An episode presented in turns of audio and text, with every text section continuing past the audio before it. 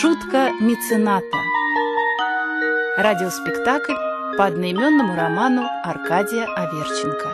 Часть первая.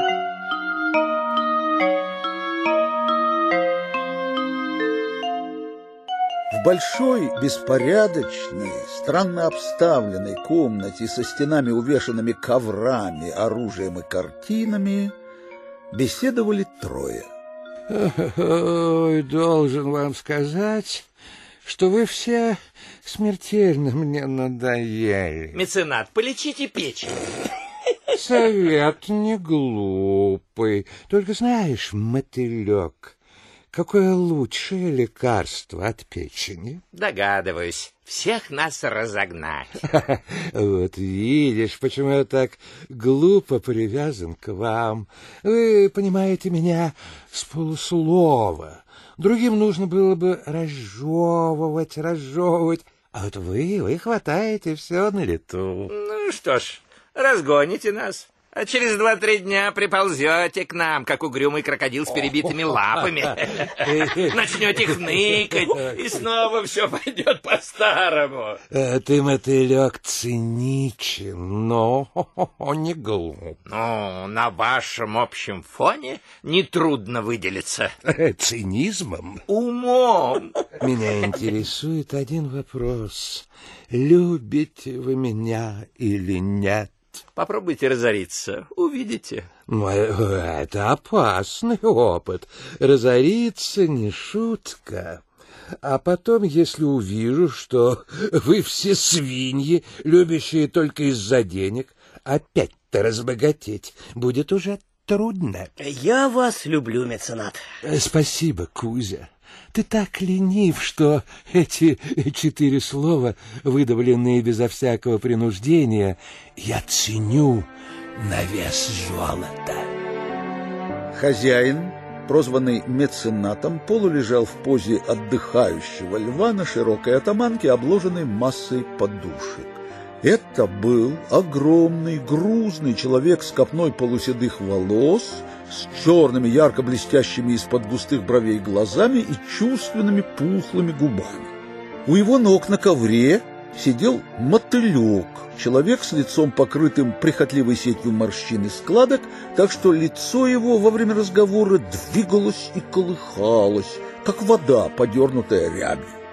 Одет он был с вычурной элегантностью, резко отличаясь этим от неряшливого мецената, щеголявшего ботинками с растянутыми резинками по бокам и бархатным черным пиджаком, обильно посыпанным сигарным пеплом. Третий, тот, кого называли Кузей, бесцветный молодец с жиденькими усишками и выленившими голубыми глазами, сидел боком в кресле, перекинув ноги через его ручку и ел апельсин, не очищая его, а просто откусывая зубами кожуру и выплевывая на ковер. Меценат, хотите сыграем в шахматы? С тобой? Да и ты, Кузя, в пять минут меня распластаешь, как раздавленную лягушку. Ой, фу, какой вы сегодня тяжелый. Ну, тогда мотылек прочитает вам свои стихи. Он, кажется, захватил с собой свежий номер вершин. Что? Неужели мотылек способен читать мне свои стихи? Что ему сделал плохого? Меценат, с вами сегодня разговаривать, будто жевать промокательную бумагу. О, господи ты, боже ты мой! Опять с утра языки чешете. Вместо того, чтобы дело-то какое делать. Ну что это такое за компания? Ну что это за компания? Не понимаю. А, кальвия криспинила, магистра лебединиум неронис. Да чтоб у тебя язык присох, бесстыдник. Этакими словами старуху обзываешь. Боря, я тебя на руках нянчил, а ты им позволяешь такое. Ну, нечто можно. Ах, э, мотылек, ну не приставай к ней, не надо. И что у нее общего, скажи, пожалуйста, с кальвой Креспиниллой? Не краснейте, меценат, но я пронюхал, что она ведет регистрацию всех ваших сердечных увлечений. Совсем как устроительница оргий императора Нерона. Да.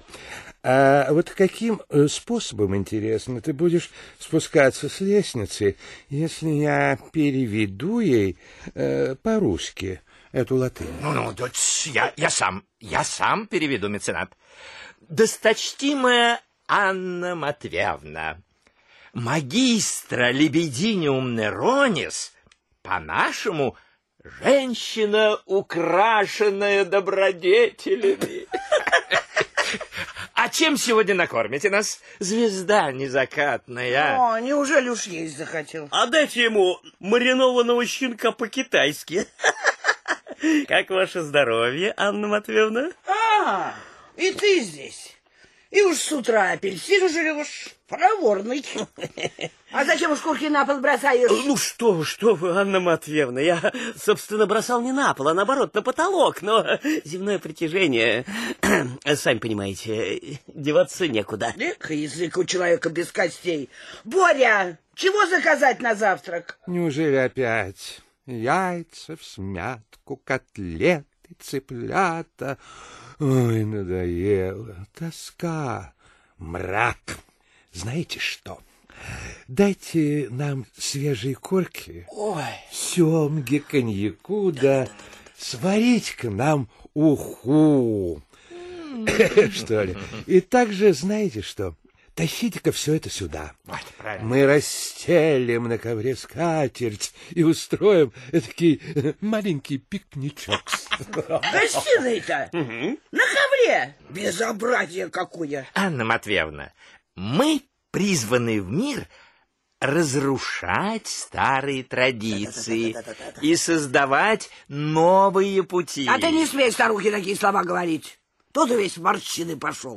Взять бы утюг хороший, да разгладить.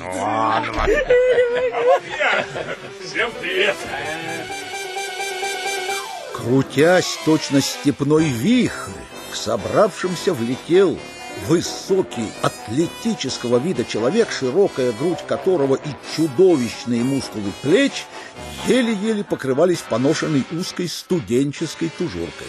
Он проплясал перед компанией какой-то замысловатый танец и остановился в картинной позе. А, привет, О, вот ты телохранителя, черт принес. Прощай теперь две трети завтрака. Удивительно. У этого Новаковича физическая организация и моральные эмоции, как у черкасского быка.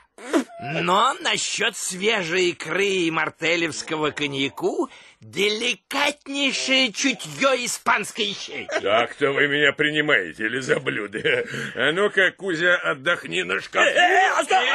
Осторожно! Смени угол обзора. А я-то стараюсь, ночей для вас не сплю. Телохранитель, сними меня, я больше не буду. Сиди. Ну, ну, телохранитель, я знаю, я знаю, твоя доброта превосходит твою замечательную силу. Сними меня, у тебя тело греческого бога. Ну, то-то же, давай ко мне на плечо. Тело греческого бога, а мозги как греческая губка. Так, так, ну, Кузя, держись. И не смей больше проситься вниз. Ну, а теперь, теперь о главном. Вы скучаете, меценат? Очень, очень, очень. Ты же знаешь, у этих слизняков нет никакой фантазии. А, меценат, э, можете заплатить за хорошее развлечение 25 рублей? Она потом. Нет, эти денежки мои кровные, предварительные расходы. Надо вам сказать, ребята, что нынешним утром выхожу я из дома, сажусь в экипаж. Трамвай, ты хочешь сказать, Ну, в да? трамвай, это не важно. Подкатываю к ресторану. Называемому харчевни. Кузя, Ну, сними меня, а. Сними, тогда ври сколько хочешь. Слова не скажу. сиди, бледнолицая собака. Ну, ребята, долго ли, коротко ли, познакомился я в этом кафе с одним молодым человеком. Ароматнейшие фрукты, бриллиантовые капли росы на весеннем листочке, девственная почва. Представьте Стихи пишет? Да какие? Я запомнил э, всего только четыре строчки. А, в степи избушка, кругом трава, в избе старушка, скрипит едва. А? Кого? Вы запомните, что цитировать. Я его с собой привел. Э, э, Кого привел? Этого самого. Внизу ждет. Я ему сказал, что это очень аристократический дом, где нужно долго докладывать. Веди его сюда, веди, Новакович. Если он действительно забавный, пусть кормится. Нет, э, э, сплавим. 25 рублей я на него потратил. Ей-богу, имея, имея в виду вас, э, верните меценату. Ну, черт с тобой, возьми он там, в ящике стола. Вы, дьяволы, для меня хоть бы раз что-нибудь бесплатно сделали. Ах, милый меценат! Жить-то ведь надо. Хорошо вам, когда сделал в чековой книжке за корючку и сто обедов с шампанским в брюхе, а мы народ трудящийся. Эй, телохранитель, А. ты теперь обязан из этих денег внести 4 рубля за мои часы в ломбарде. Да? Иначе испорчу твоего протеже. Все ему выболтаю, как ты его меценату продаешь. А вот это не в твоих интересах, мотылек. Останешься без изысканного развлечения. Все, пошел за экспонатом. Э, так, так, так, я что-то не понял. Мотылек, опять деньги на часы. Да ведь ты у меня вчера взял на выкуп часов. Ну, взял. Ну, Не донес. Одной бедной старушке дал. Да-да-да-да-да, уж не то ли, что скрипит в избушке, а кругом трава. Нет, нет, моя старушка городская. Как теперь быстро стареют женщины. В 22 года и уже старушка. Ну, ты молчи там. Молчи, сорока на крыше. А вот и мы. Ну, ну же, ну, смелее, смелее, мой друг, смелее. Здравствуйте.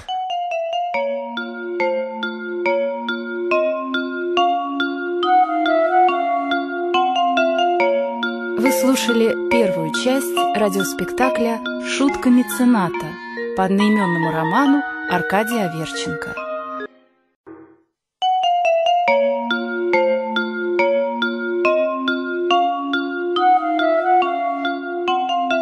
Театр Радио России представляет Шутка мецената Радиоспектакль по одноименному роману Аркадия Аверченко Часть вторая Ну, ну же, ну, смелее, смелее, мой друг, смелее.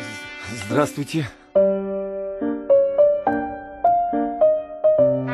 Это был застенчивый юноша, белокурый, голубоглазый, как херувим, с пухлыми розовыми губами и нежными шелковистыми усиками, чуть-чуть видневшимися над верхней губой. Одет он был скромно, но прилично. Вот он, тот, о котором я говорил, наша будущая гордость, Байрон в юности. А это тот самый аристократический дом, о котором я вам рассказывал. Немного чопорно, но ребята все аховые. Тот, что на диване, хозяин дома, меценат. А, а- а этот низший организм у его ног, мотылек.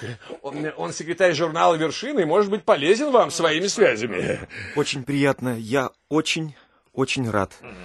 Новакович много о вас говорил хорошего. Моя фамилия Шелковников. Имя мое Валентин. Отчество Николаевич. Бабушку мою звали Аглая, мопсика ее звали Филька, меня зовут Кузя.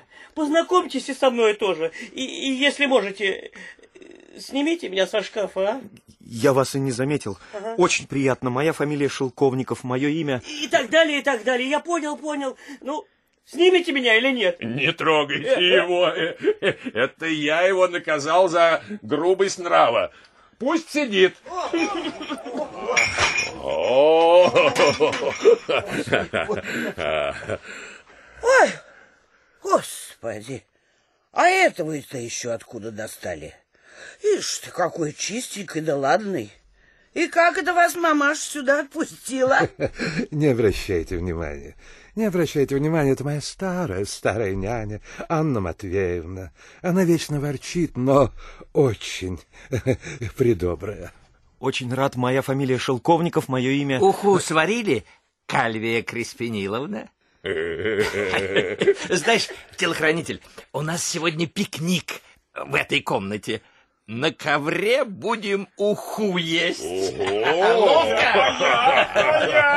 Ой, взять бы хорошую палку, да и...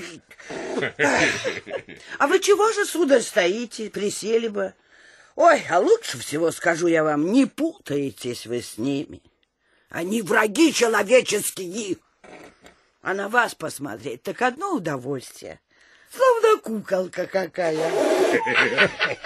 Ура! Ура! Устами этой пышной Матроны глаголит сама истина. Гениально сказано. Куколка. Мы сейчас же окрестим вас этим именем. Так, меня зовите телохранителем, ибо я в наших похождениях охраняю Патриция Мецената от физической опасности. А, а вот то птичье чучело на шкафу называется Кузя. Снимите меня! Сиди! Там наверху воздух чище. Дыши горным воздухом. Новокрещенный куколка, оглушенный всеми этими спорами и криками, не знал, в какую сторону поворачиваться, кого слушать. Меценат показался ему самым уравновешенным и спокойным, поэтому он деликатно придвинул стул к нему. Как поживаете? Э, благодарю вас. Э, скучаю немножко. А вы бы искусством занялись. Поэзией, что ли? Хорошо. Э, Займусь. Завтра же. Я еще молодой, но очень люблю поэзию. Это как музыка, правда? Совершеннейшая правда. А скажите, это ваша фамилия такая, меценат? Фамилия, фамилия. Наш хозяин сам родом из римлян. Происходит из знаменитого угасшего рода. В нем умер Нерон, и слава богу, что умер, а то бы, согласитесь сами, неприятно было попасть в его сад в виде смоляного факела. А теперь это какое прекрасное угасание, а? И от всей былой роскоши осталось только Кальвия Креспинила. Это латынь? Испанский, ну, неважно.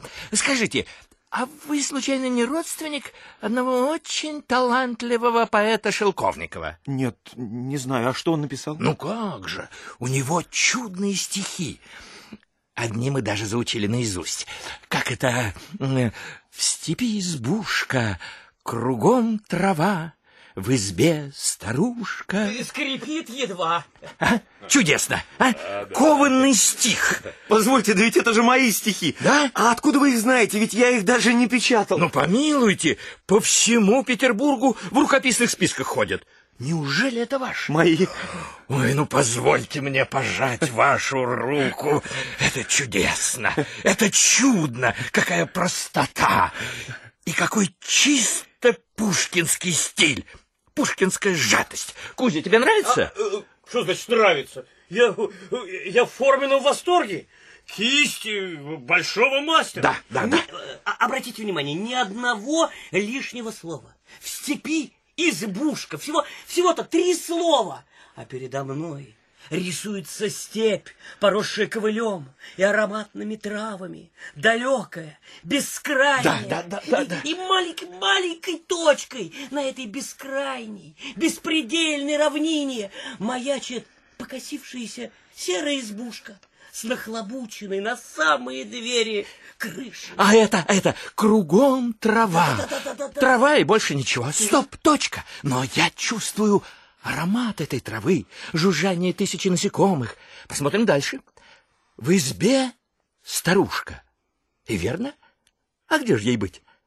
Не скакать же по траве, как козленку. Не такие ее годы. И действительно, поэт тут же веско подкрепляет это соображение. Скрипит едва. Кругом пустыня, одинокая старость. Какой это в сущности ужас. И что и остается? Скрипеть. Да-да. Я вижу, вы поняли мой замысел. Мотылек, ты должен устроить стихи нашего нового друга в какой-нибудь журнал. Обязательно устрою. За такие стихи всякая редакция зубами схватится. Ну, как вам нравится общество, в которое я вас ввел? Чудесное общество. Они все такие тонкие, понимающие. Еще не то будет. А вы коньяк пьете? Я, собственно, не пью. Ага, ну, значит, вы и пьете.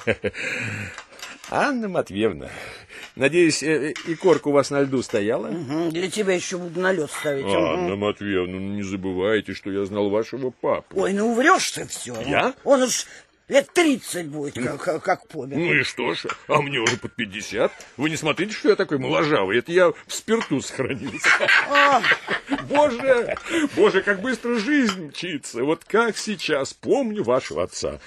Ой, веселый был старик. Мы с ним часто рыбу удили. да неужто ты тоже зарайская? Я-то да, всю жизнь. Еще помню, у вашего папы коровка была серенькая такая. Бурая. Во-во-во, серовато-бурая.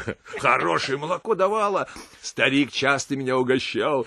Сережа, говорит, ты мне первый друг. Жалко, говорит, что моя дочка Анюта уж замуж вышла, а то был бы ты мне зятем. Ой, ой, ну скажите тоже. У Новаковича была странная натура. Он умел так нахально рассказывать о самых невероятных вещах, так просто и самоуверенно лгать, что одним своим тоном мог поколебать недоверие самого скептического слушателя. Почему-то из всей компании нянька мецената отдавала предпочтение именно ему и даже изредка высыпала ему в карман целую сахарницу колотого сахара, который он ел, уверяя всех, что сахар придает крепость костям. Позвольте спросить, а почему эта старуха расстилает скатерть на полу? О, это странная история.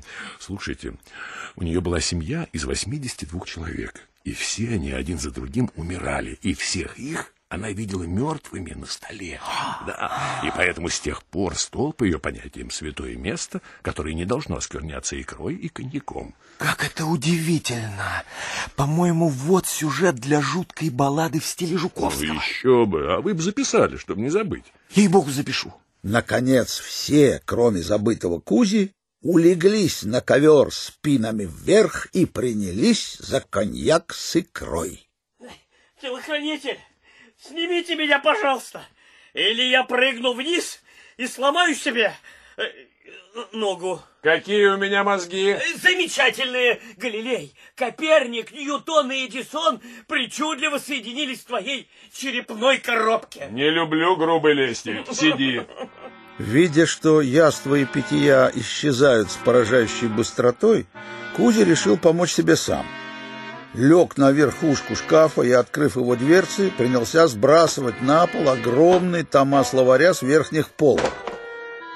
Меценат равнодушно поглядывал на такое варварское обращение с его библиотекой, а Новакович и мотылек тихо хихикали, ерзая животами по ковру.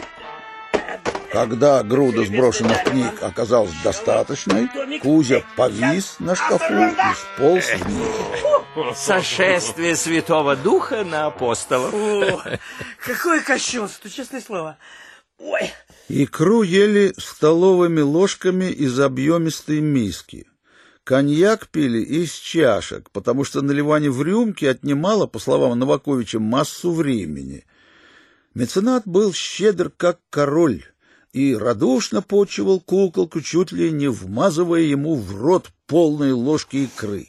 Вы знаете, я раньше не верил в себя, а теперь с сегодняшнего дня верю. Я напишу целую книгу и посвящу ее господину меценату. Пиши, старик, пиши, мы тебя не покинем. Здорово это у тебя вышло, а? В лесу старушка сидит в кадушке, скрипит избушка. Позвольте, вы перепутали. Да неважно, главное музыка стиха. А что, куколка, не переложить ли эти стихи на музыку? А, к примеру, так. В степи стоит себе избушка, Кругом трава, трава, трава, Живет себе в избе старушка, И хоть скрипит себе едва, но в руки взяв вина стакан, танцуют все кан кан кан кан Позвольте, у меня немножко не так. Я знаю, но с музыкой-то так лучше, уж поверьте. Кстати, а мои стихи вы читали? Как, а вы тоже поэт? Хм, конечно, не такой, как вы.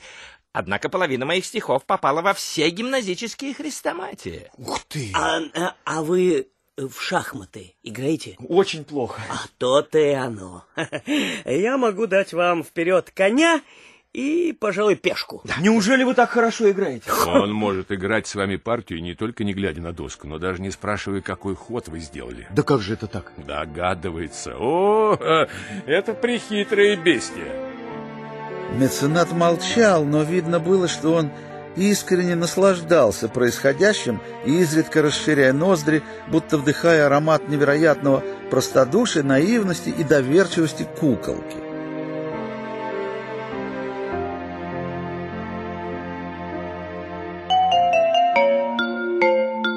Вы слушали вторую часть радиоспектакля «Шутка мецената» по одноименному роману Аркадия Аверченко.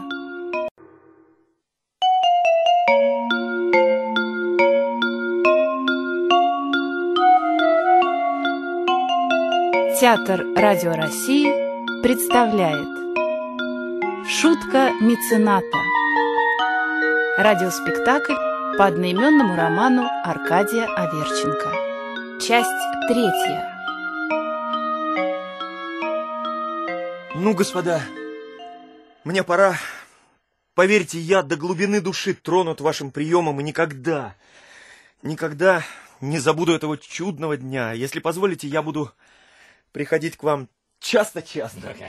Всегда. О, ну, как, ну непременно. Обязательно согрейте нас своим Да, талантом. да. Приходите. Тогда до новой приятной встречи. До свидания. Пушкин, Пушкин. Ну, Этот человек действительно стоит 25 рублей. а? А хотите, хотите я для смеху напечатаю его стихи в журнале? Не-не-не-не-не-не. Надо сделать больше. Мы должны сделать из него знаменитость. Точно. Так, я завтра же дам в свою газету о нем заметку. Одну? Ну, Нет, ну, нужно дать несколько. А потом мы все устроим вечер его произведений. Аминь.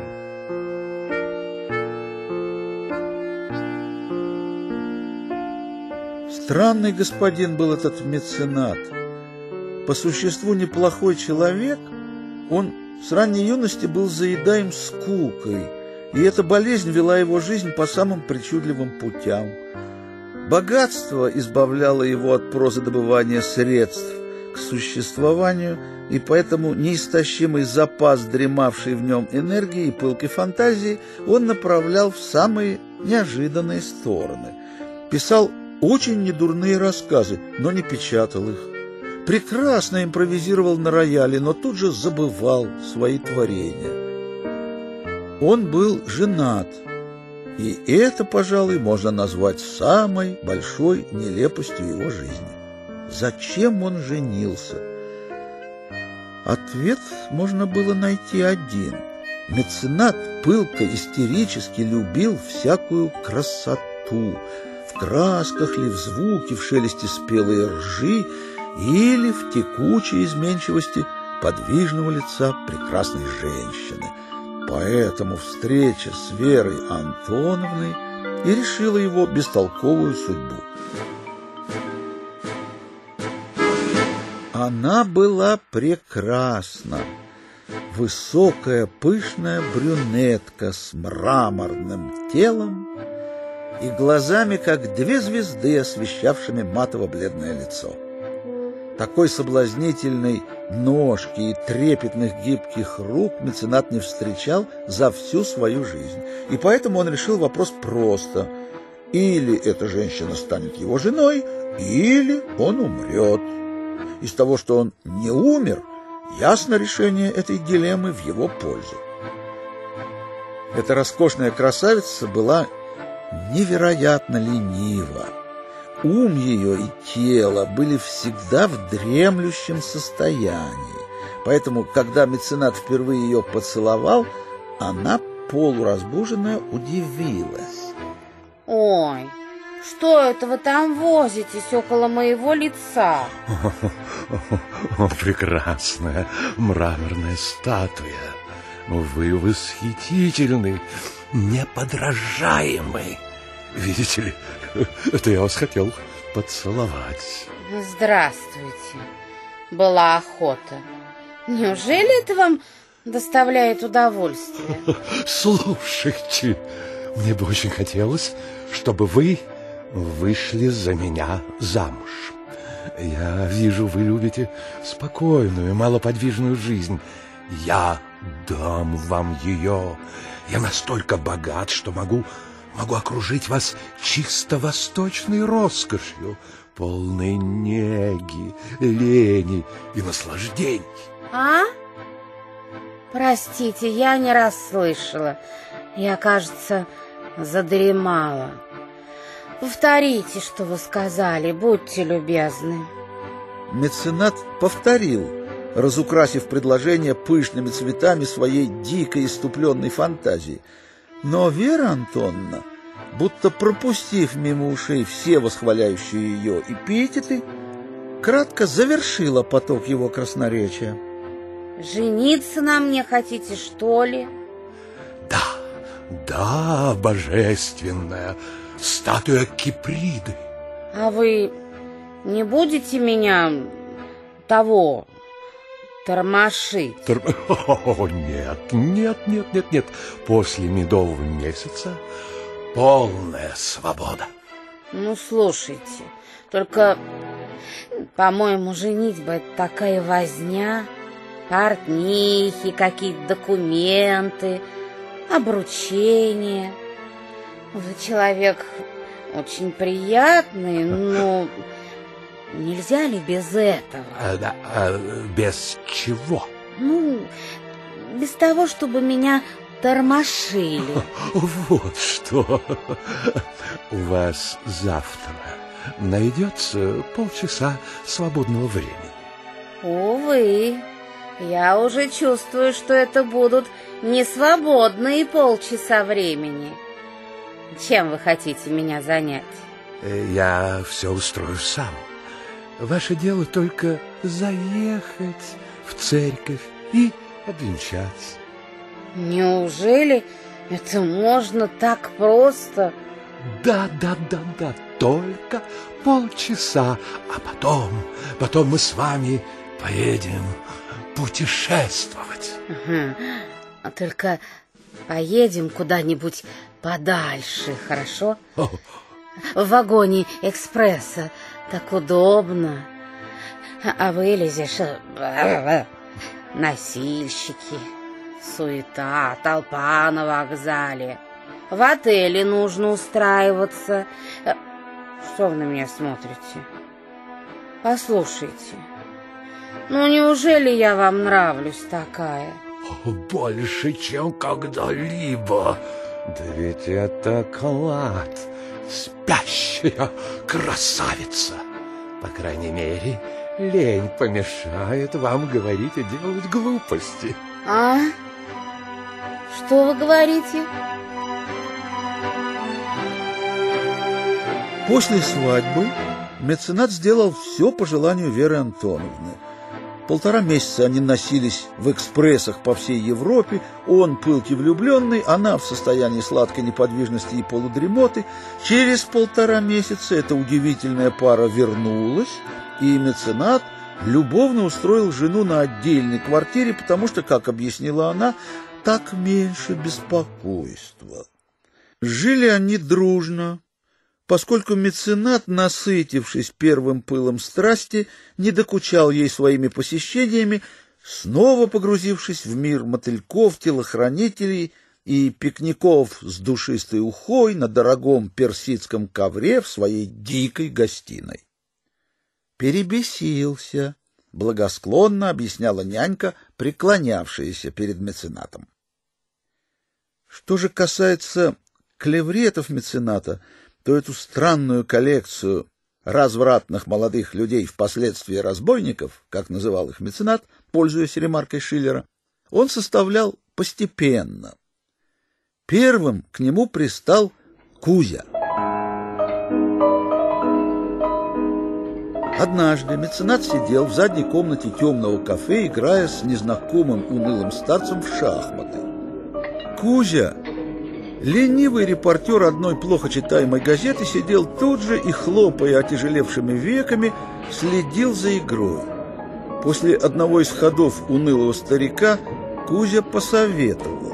«Возьмите у него коня». Ну, что вы, милый мой, да ведь тогда он делает королю и королеве вилку и забирает королеву.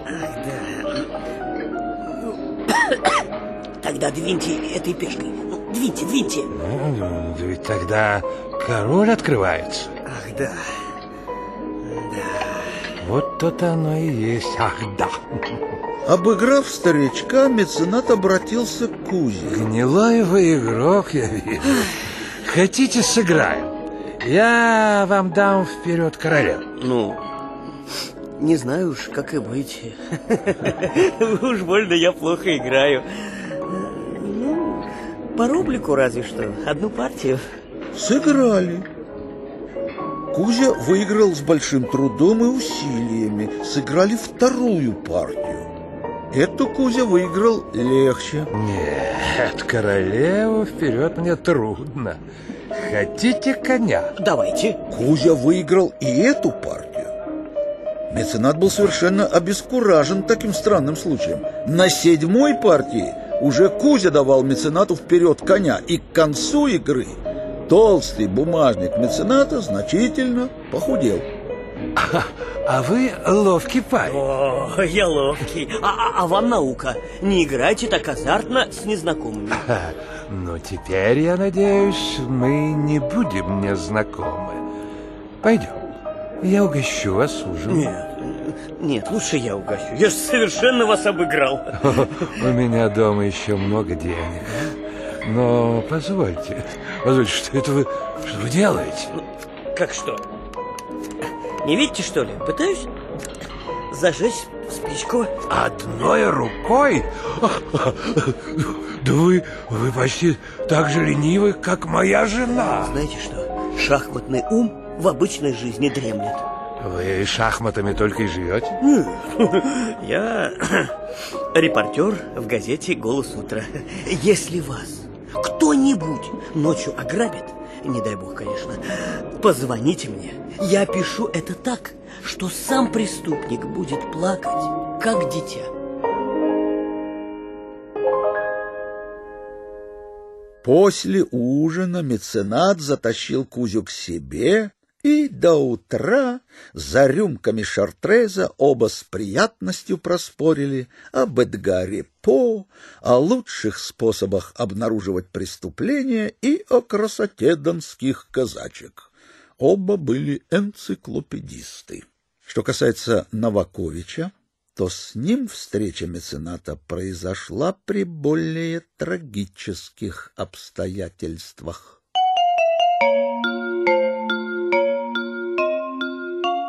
Вы слушали третью часть радиоспектакля «Шутка мецената» по одноименному роману Аркадия Аверченко.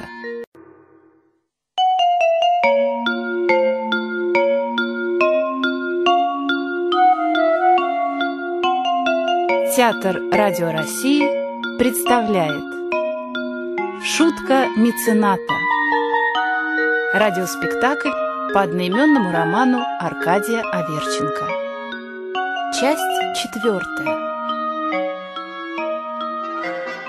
Встреча мецената с Новаковичем произошла при весьма трагических обстоятельствах. В три часа ночи в трактире Иордань, месте наименее всего подходившем по своему характеру к этому кроткому библейскому наименованию, карманный вор Гриша с пылом объяснял заинтересованному меценату сложные приемы своего ремесла.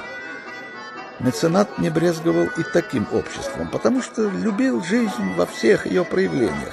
А карманный вор Гриша был яркой личностью и специалистом в своей опасной профессии. Но тут Гриша, окликнутый товарищем, отошел от мецената, а к меценату приблизился кроткий, елейного вида мужчина с ласковыми глазами. Э, Не хотите ли перекинуться в картишки? Тут в задней комнате. Э, Пойдем, господин. Э, Много выиграть можете, ежели повезет. Шулер, любопытно с ним сразиться. А, ну что ж, пойдем. Нет, вы с ним играть не пойдете. Меценат обернулся и увидел, что к ним подошел огромный плечистый парень мирно уплетавший до этого за соседним столом объемистое блюдо сосисок с пивом. А почему? Потому что... Э, Послушай, э, молодой человек, э, вы лучше бы не мешались не в свое дело, а? А ты, голубчик, лучше отойди. Ну, что уставился? Последующее произошло так быстро, что меценат не успел бы сосчитать до трех. Елейный человек сделал неуловимое движение рукой, и в ней вдруг сверкнул, будто бы схваченный в воздухе, короткий финский нож. Но он так и застыл на весу, потому что парень, сделав не менее неуловимое движение, уже держал руку с ножом немного повыше локтя. Ну, вот видишь, чудак. Я же предупреждал. А как вы думаете, сломать ему руку или просто вытянуть его? Да неужели можно сломать? О, пустяки. Один резкий поворот наружу и... Вот видите, ножик уже на полу.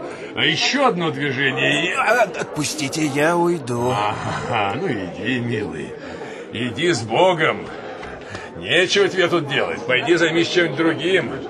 Вот так. Ну быстрее, быстрее! Простите, а кто это такой? О, страшная скотина. Тот первый, с которым вы сидели давеча, обыкновенный вор. В крайнем случае лишились бы бумажника и все. А этот и табаком глаза засыплет, и ножичком ткнет при удобном случае, не задумываясь. А, но мы еще и не знакомы. Студент Новакович. Очень рад. И тут же он самым простым, убежденным голосом рассказал новому знакомому такую невероятную, неправдоподобную историю, что меценат до упаду смеялся. И с этого дня Новакович сделался неизменным спутником, а иногда и телохранителем мецената во всех авантюрах благодушного скучающего богача. Позднее всех прилетел на меценатов огонек беззаботный поэт Паша Круглянский, прозванный «Мотыльком», потому что первое время, являясь в компанию даже в 10 утра, он неизменно говорил извиняющимся тоном «А я к вам на огонек зашел». Впервые обнаружил его меценат у витрины большого книжного магазина – Мотылек стоял, собирая свое морщинистое лицо в чудовищные складки и снова распуская их, и в полголоса ругался. Ослы, подлецы, скоты несуразные. А вы это о ком? Об издателях. Что они выпускают, что печатают? Разве это стихи? А вы, собственно, какие стихи предпочитаете? Ну, Свои? Вот, послушайте. И, прислонившись спиной к витрине, мотылек принялся с пафосом декламировать какую-то элегическую балладу. Правда хорошо? О, очень, очень. Э, кстати, хотите привести в порядок мою библиотеку? Она у вас большая? М, Тысячи три томов. Пойдем? Да не сейчас, не сейчас, чудак. Это успеется. Сейчас время завтракать. Завтракать? Ну, пойдем завтракать. Только вот что я... Я должен проверить, хватит ли тут на двоих. Не беспокойтесь, пожалуйста. С моими хватит. Э, Пойдемте. С тех пор так и повелось, что за всех расплачивался меценат. Нельзя сказать, чтобы клевреты были коростолюбивы, но все они рассуждали вполне справедливо, что если бы им вздумалось тянуться в расходах за меценатом, каждый из них лопнул бы через два дня. А расстаться из-за этих пустяков с меценатом никому и в голову не приходило. Очень уж они привязались к нему, более того, полюбили. Впрочем, меценат, субсидируя их наличными, хорошо знал, что часть денег попадала к их посторонним приятелям, еще более нищим, чем они, и поэтому ничто не нарушало его благодушного равновесия. Между собой клеврет и мецената, как они сами себя величали, жили дружно, только Новакович изводил Кузю, играя с ним, как огромный дог со щенком. Да Кузя иногда любил поддеть мотылька, как бы сомневаясь в подлинности его произведений, хотя в глубине души он признавал большой литературный талант мотылька, и они часто с меценатом в интимной беседе горевали, что их столь одаренный приятель не может добиться известности. Вот каковы были люди, организовавшие шутку в титанических размерах. По словам одного из них, избрав целью этой шутки глуповатого, малоодаренного, наивного, как дитя, но самоуверенного в своем простодушии юношу. А несколько дней спустя, после первого появления куколки, можно было наблюдать в знаменитой квартире мецената мирную семейную картину. Сам меценат, облаченный в белый халат, прилежно возился около станка, на котором возвышалась груда сырой глины, и под его проворными, гибкими пальцами эта груда принимала постепенно полное подобие сидящего тут же в гордой позе мотылька. В другом углу, обнаженный до пояса могучий Новакович тренировался гантелями, широко разбрасывая свои страшные, опутанные мускулами руки, ритмично сгибаясь то в одну, то в другую сторону. Черт! Э, телохранитель? Да? У меня руки в глине, а как назло щека зачесалась. Почеши, голубчик. А которая? Это что ли? Не-не-не-не-не-не, другая, другая. А, Вот, вот, вот, вот. Именно здесь. Фу, э, благодарю. а, а неплохо у вас получается. Вылитый мотылек. Только морщин маловато. Еще бы десяточек подсыпать. А, довольно, довольно. Ты рад из меня старика сделать. Ну, какой же ты старик. Ну, у тебя только кожа на лице плохо натянута. Ты бы сходил к обойщику перетянуть. Да отстань ты, черт. Мотылек. Ну, что тебе еще? А сколько парикмахер берет с тебя за бритье? А, да что значит сколько? Обыкновенную плату 15 копеек. Да ведь работа-то ему какая уйма, а?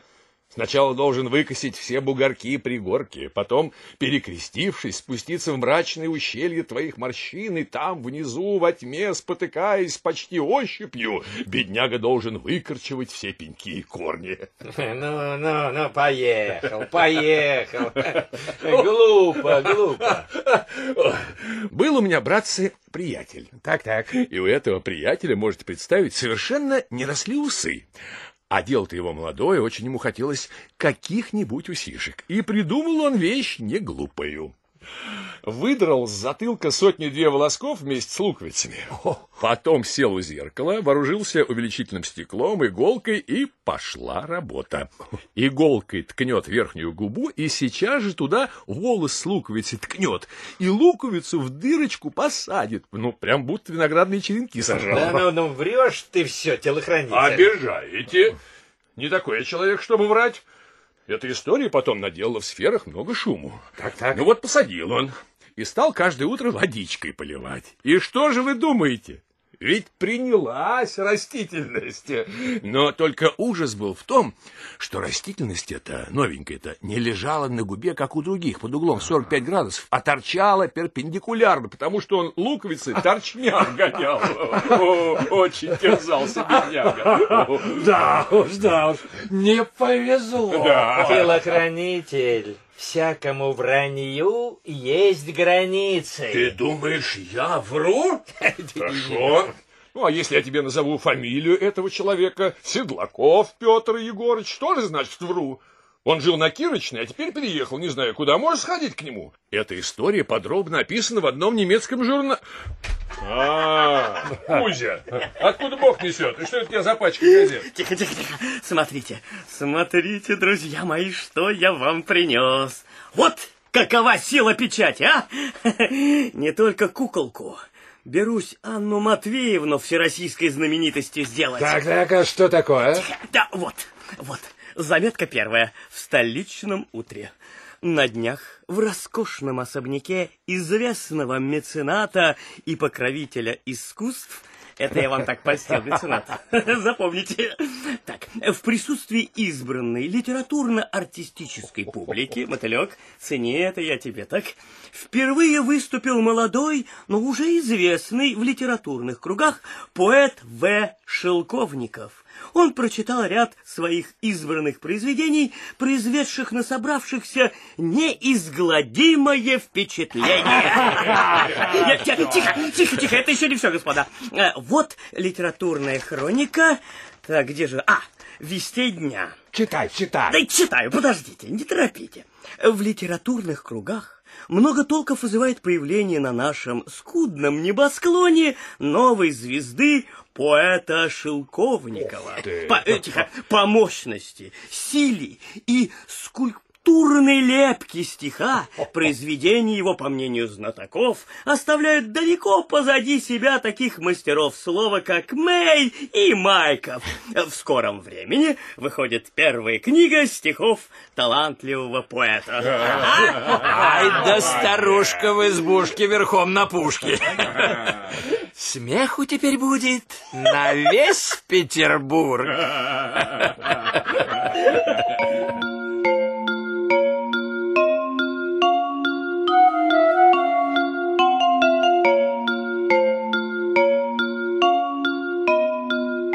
Вы слушали четвертую часть радиоспектакля «Шутка мецената» по одноименному роману Аркадия Аверченко.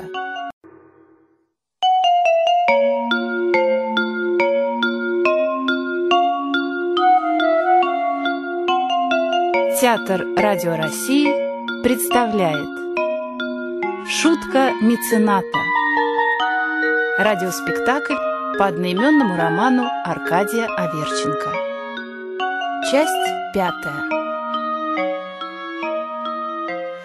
И, наконец, друзья мои, вот последняя заметка.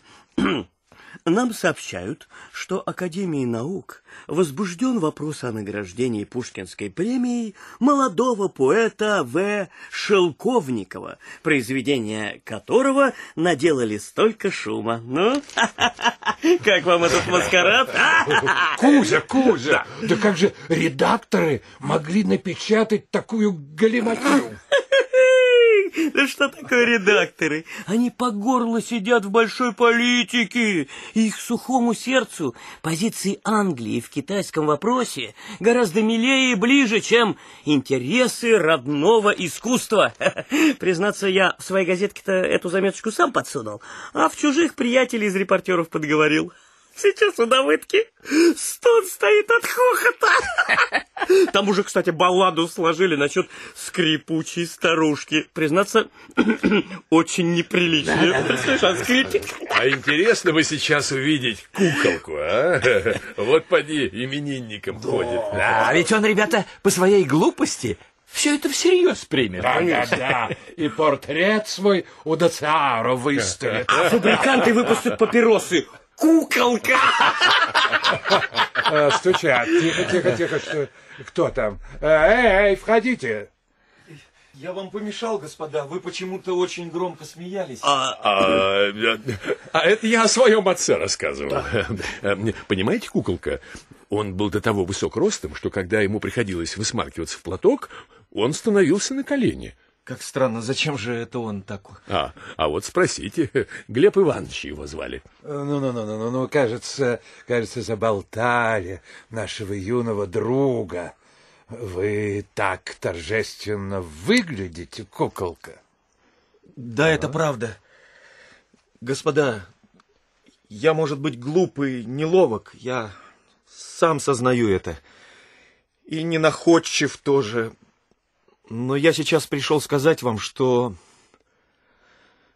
таких людей, как вы, я встречаю первый раз в своей жизни. Неужели сорвалось, меценат? Неужели он обо всем догадался? Э, Куколка, ку- куколка, мы не понимаем, не понимаем, что вы хотите сказать этими словами. Мы такие горячие почитатели вашего чудного таланта. Я знаю, знаю. Вот поэтому-то я и говорю, что людей, подобных вам, я встречаю впервые в жизни.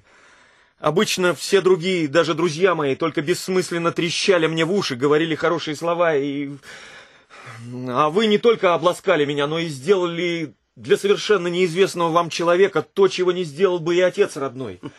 Вы мне дали крылья, и я теперь чувствую себя таким сильным, таким мощным, что, кажется мне, несколько взмахов этими сильными новыми крыльями, и я взлечу к самим небесам. Куколка, не улетайте от нас. О, нет, нет, нет, вы для меня теперь самые родные, и я вас никогда не покину. Я должен быть около вас, вдыхать впитывать тот благородный аромат чистой поэзии, который вас окружает. Теперь у меня появился смысл и цель работы, и я клянусь вам, что наступит время, когда вы... Вы сами будете гордиться мной и скажете, да, это мы поддержали первые робкие шаги куколки, и это благодаря нам он сделался тем человеком, который свою долю внес в благородные улей русского искусства, и когда румяный Феб взметнет свою золотую колесницу к солнцу. Коньяк-то дома будете хлестать, али куда пойдете? Если дома, то я послала бы за коньяком. Чтобы он старого запаса, как губки ж высосали. Кальвия Креспинилла, как вы можете говорить о пошлом земном коньяке, Да. когда мы пили сейчас божественный напиток, изливающийся из уст куколки? Анна Матвеевна, вы вошли в ту самую минуту, когда, может быть, в мире рождался истинный Божьей милостью поэт. А нет ли у вас сахарцу, многоуважаемые? Я пожевал сладенького. Бестолковый народ, как погляжу я на вас. Наешь.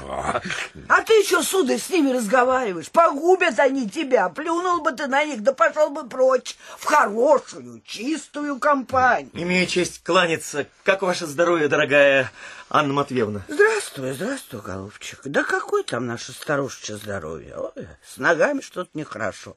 Не то ревматизм, не то что другое. Муравьиным спиртом советую натереть. Как приятно видеть сочетание в одном лице Эскулапа с Аполлоном. а? Куколка, будем пить коньяк. Я, собственно, не пью. Но выпьете.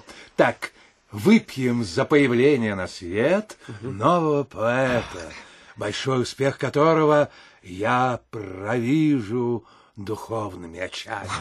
Как вы все добры ко мне. О, какая сладкая вещь дружба. То-то и оно!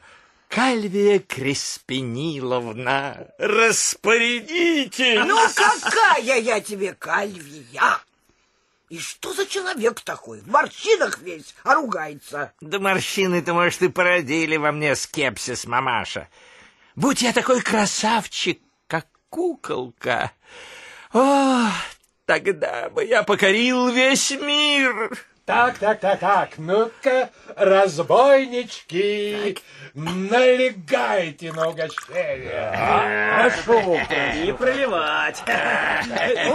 Советую вам. Так, отлично, отлично. Ну что же, за вас, куколка, за ваши будущие успехи и славу. А? Давайте, здравствуй, куколка! Виват! Благодарю, господа, благодарю.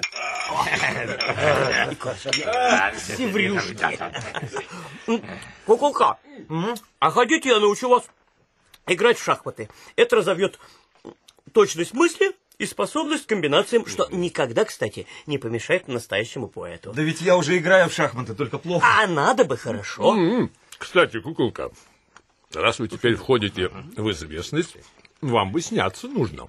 Будете дарить поклонникам свои портреты. Да я уже и снялся позавчера. У Буассона и Эглера. Они обещали, что портреты будут превосходны. Ух ты! О, молодец, молодец, не зевает.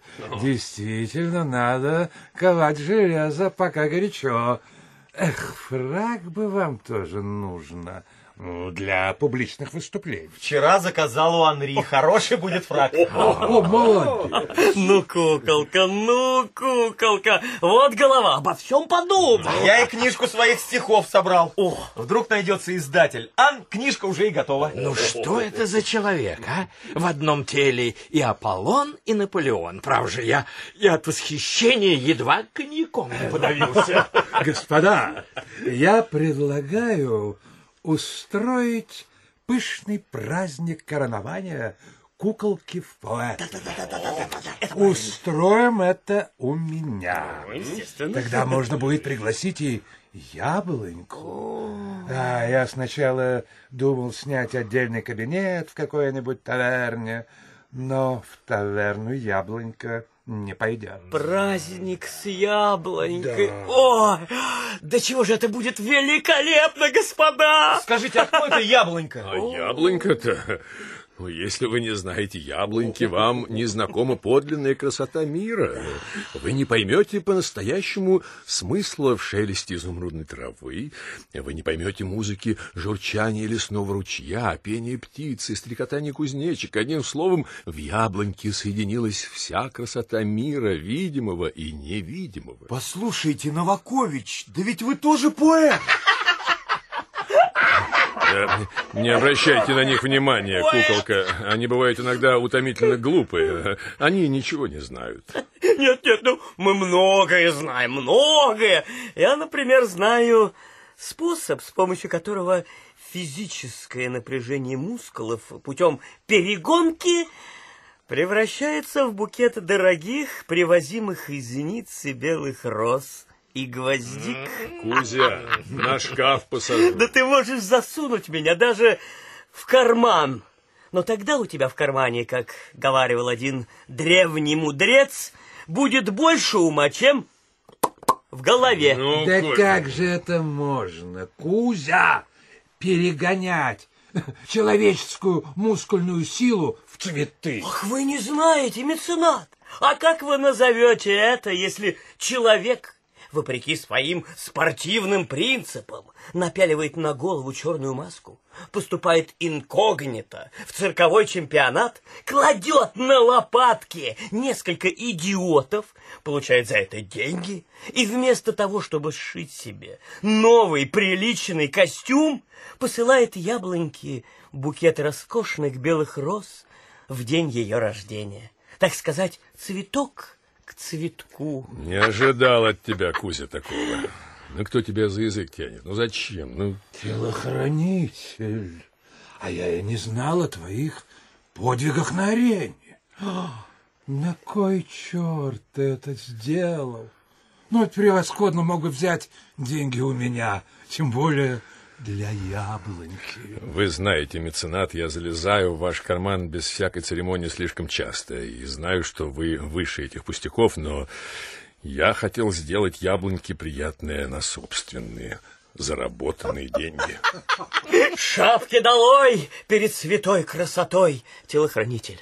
Я люблю тебя. Я был бы счастлив познакомиться с этой достойной девицей. А, я думаю, губа-то у вас не дура. Я того мнения, меценат, что яблонька, именно яблонька, должна короновать нашего поэта собственными ручками. А? Конечно, конечно. Впрочем, я, я выработаю подробный ритуал всего празднества. Куколка, куколка, куда же вы? Да, простите, но мне нужно спешить. Я должен обработать одно мое стихотворение. А, неужели такое же, как о старушке в избушке? Нет, в другом роде. Однако, неужели, господа, вам так понравилась печаль старушки? О, это же вещь, это, это вещь высокого напряжения. То, что немцы называют шлягер. Я ее недавно декламировал в одном доме. Так все чуть с ума не сошли. Правда? Да. Вот здорово. Спасибо. Хотите? Я свои новые стихи посвящу вам, не, Ну Кузя. зачем? Ну не надо. Ну, ну, ну, я не знаю, достоин ли я такой чести, право Кузя, ну, не скромничай. Жалко, не скромничай. жалко мне с вами расставаться, но ничего не поделаешь. Искусство выше всего. Зайду только Ой, проститься с уважаемой Анной Матвеевной и помчусь домой. До свидания, мои хорошие. Счастливо! Да, счастливо! Гений! Гений!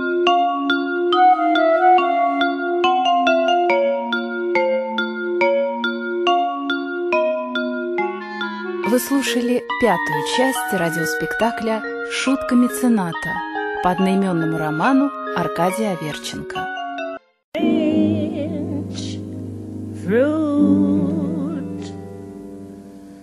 Blood on leaves and blood at the root. Black bodies swinging in the southern breeze. Strange fruit hanging from the poplar trees.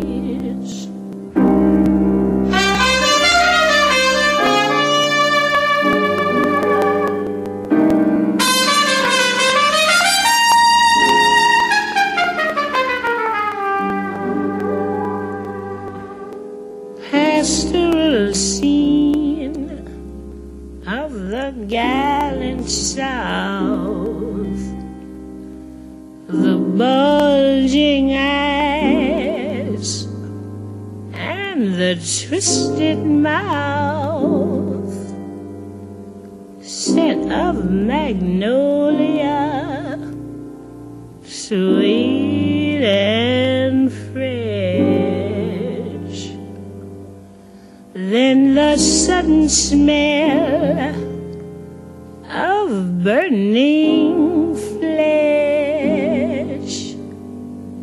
Here's a fruit for the crows to pluck,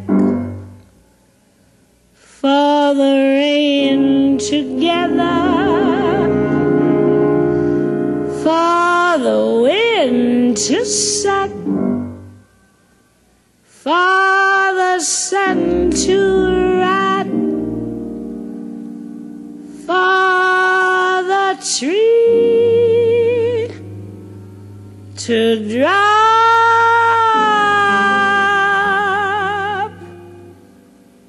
Here's a strange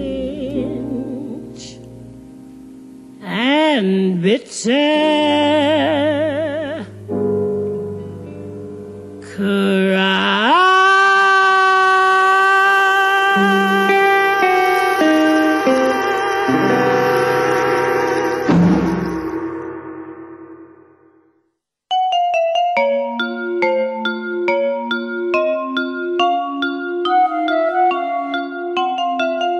Театр Радио России представляет.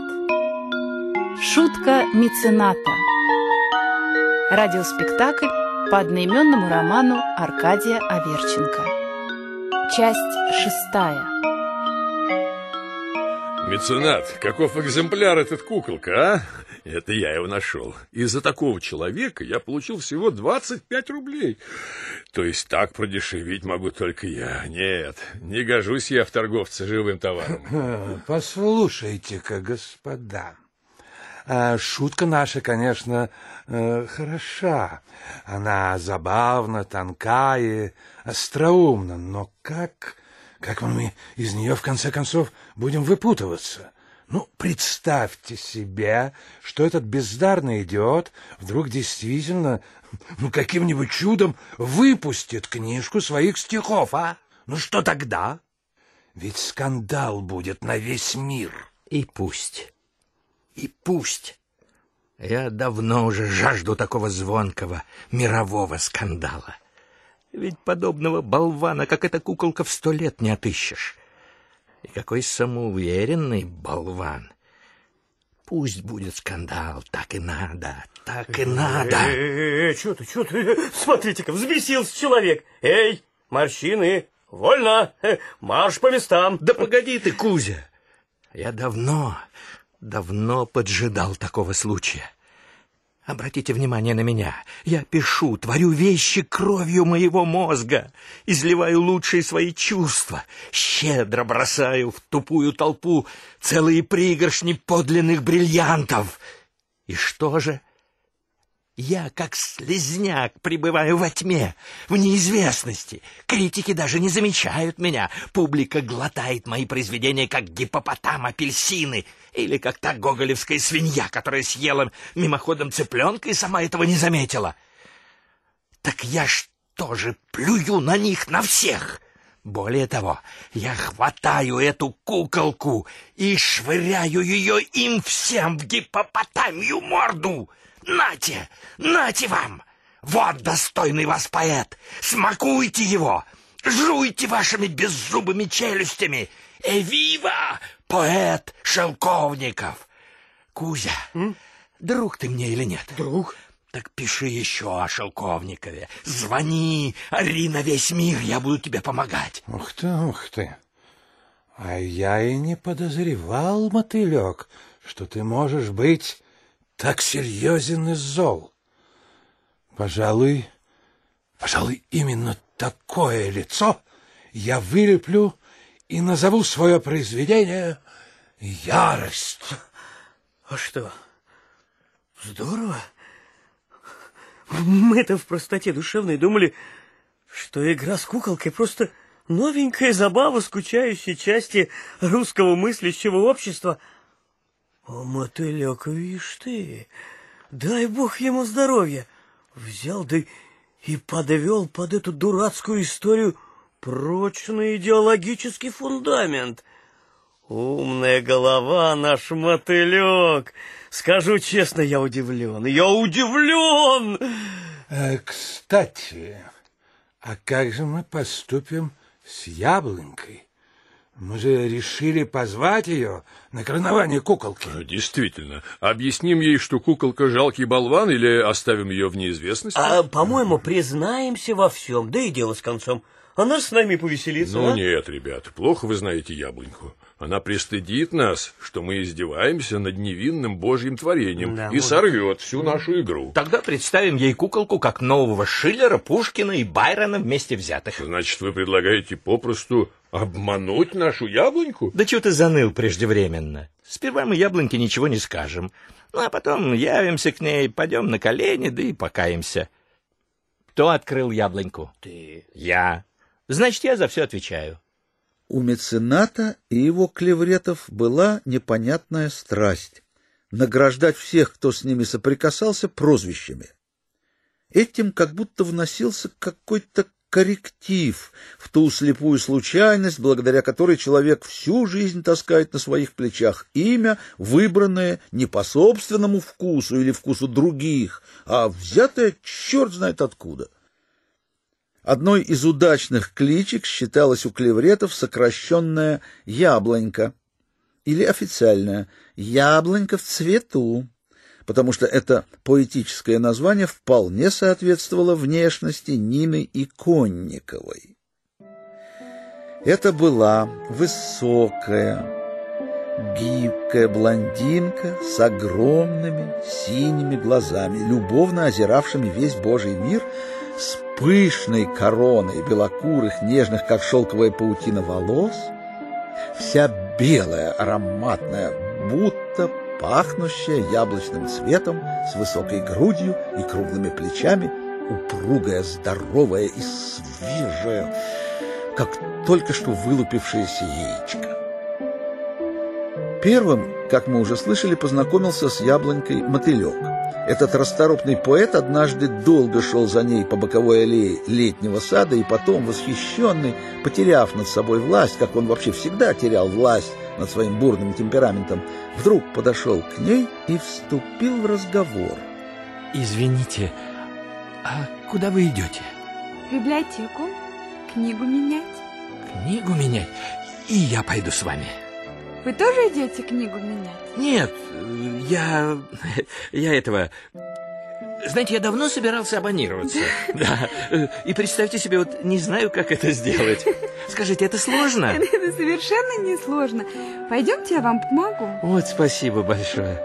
Мотылек радостно зашагал за ней, но когда оба предстали перед прилавком, на котором лежали толстые каталоги, мотылек вдруг ощутил, что он оступился и летит вниз головою в глубокую пропасть. Он сейчас только вспомнил, что у него в кармане всего 30 копеек. Оплата за абонемент в месяц с залогом превышала эту сумму ровно в семь раз. Вот вам бланк. Обязательно напишите ответы на вопросы. И вот здесь подпишите. А, вот здесь. Чтобы отсрочить окончательно гибель и позор, мотылек долго возился над маленьким листком, собирал и распускал свои знаменитые морщины, раза два даже смахнул тайком пот со лба, каллиграфически выписал свою фамилию, сделал росчерк, роковой час расплаты придвинулся вплотную. Ну что же. Теперь остается только заплатить и выбрать книгу по каталогу. Послушайте, можно вас отозвать в сторону на два слова? Что случилось? Пожалуйста. Милая девушка, видели вы еще когда-нибудь такого мерзавца, как я? Что вы такое говорите? Разве можно так? Мерзавец, мерзавец, форменный подлец. Слушайте же, как кается мотылек. Слушай, весь православный народ, книга мне была нужна. По морде мне нужно было хлопнуть несколько раз этой книгой. Ведь это я к вам просто пристал давеча в летнем саду. Да, пристал, как самый последний уличный нахал. А вы, вы, святая душа, даже не догадались. Вы, как красная шапочка, доверчиво разговорились с серым волком. Да вы не похожи на серого волка. У вас доброе лицо, а я боюсь только пьяных. И то я одного пьяного однажды вечером устыдила. С ними только нужно побольше простой примитивной логики. Подходит он ко мне вечером на Владимирской улице и говорит, пойдем со мной, барышня. Конечно, можно было бы позвать городового, в двух шагах стоял, но мне жалко сделалось этого пьяненького. Куда же, я говорю, мне с вами идти? Пойдем поужинать, вина выпьем, отвечает он. Вина мне нельзя. Доктор строго запретил. Призадумался, как же быть? А я ему, да уж придется верно махнуть на меня рукой. А вы бы спать лучше пошли, а? Вон у вас вид какой усталый, небось заработались. Схлипнул он, утер мокрые усы и говорит, а что вы думаете? И пойду. Никто меня не понимает, а вы поняли. Главное теперь спать. Снял котелок, поклонился, и разошлись мы в наилучшем расположении духа. Вот вы какая. Вам бы с меценатом познакомиться. Он бы вас очень оценил. Кто этот меценат? Кто? А вот кто. У вас два рубля есть? Есть. Дайте мне, пожалуйста, на несколько минут. Вот, спасибо. Теперь я беру вашу книгу. Что там у вас? Новая книга Лока. Меценат, наверное, не читал. А вы возьмите свеженькую и пойдем. Куда? Я вам долг отдам. Я, миленькая моя, человек честный. Ну, живо, живо. Да куда вы меня тащите, сумасшедший человек? Какой вы странный. Да уж и не говорите. Кончу я жизнь или знаменитым поэтом, или в сумасшедшем доме. Девушка, любите ли вы красоту мира? В плакучей иве, склонившейся над тихо плывущей рекой, в угрюмой примизне петербургских улиц, в новом интересном человеке. А человек этот Девушка, что может быть интереснее мецената? Нашего доброго, мудрого, благородного мецената, этого ленивого льва с львиной гривой на львиной шкуре, льва, наполовину бросившего свою прекрасную львицу ради красоты, свободы и созерцательности. Я вас не совсем понимаю. И не надо, и не надо, скоро поймете, даже вот сейчас. Вот, вот, мы уже у меценатового подъезда. Эй, швейцар, немедленно же вызовите из второго номера хозяина. Скажите по очень важному, спешному делу. Ну-ка, живо, живо. Вы очень странный, очень, но вы не страшный. Только зачем меценат? Может быть, он занят сейчас чем-нибудь, а вы его отрываете. Не лучше ли в другой раз? Не-не-не-не-не. Вот, вот уже его шаги. Видите, как он мягко спускается, как старый добрый лев. А за ним, за ним слышен тяжкий бег буйвола. Это, конечно, телохранитель. Меценат, а за ним Новакович оба без шапок выскочили на улицу и, увидев около мотылька белокурую красавицу, замерли, молчаливые и удивленные.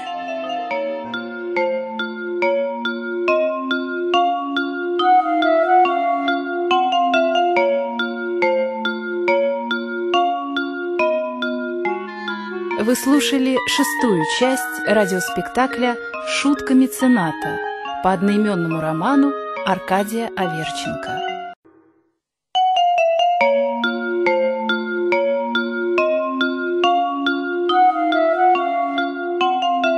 Театр Радио России представляет Шутка мецената Радиоспектакль по одноименному роману Аркадия Аверченко Часть седьмая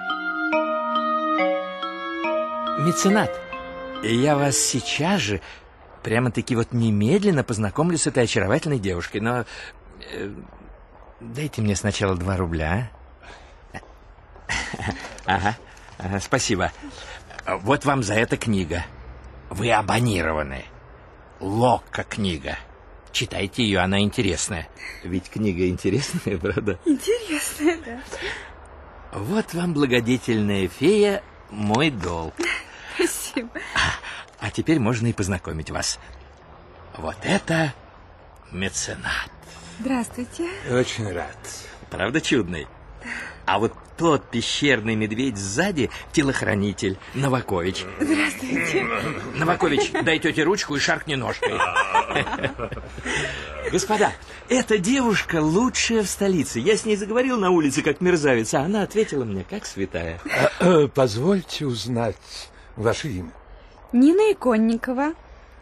А вы знаете, как я вас назвал, когда вы вот так вот стояли белая, ласковая около этого корявого пня? Подумал я тогда, яблонька в цвету. Гиб-гиб, ура! Яблонька. Вы не обидитесь, если я предложу вам зайти к нам отдохнуть от трескотни мотылька? Они оба люди, которые могут с непривычки ошеломить, но э, публика, в общем, не страшна. Я должна спешить домой, но если вы не будете меня задерживать, я минут десять посижу. О, нет. Яблонька, за то, что вы нас сразу поняли и доверились, и, идете к нам, я отныне даю присягу быть вашим рыцарем, защищать вас от всяких невзгод, а если кто-нибудь посмеет что-нибудь лишнее, оторву голову и суну ему под мышку. Господа, дорогу яблоньке. Прошу вас. Спасибо. И когда яблонька шагнула на площадку меценатовой квартиры, Новакович одним движением снял с себя тужурку и почтительно подбросил ее под ножки яблоньки.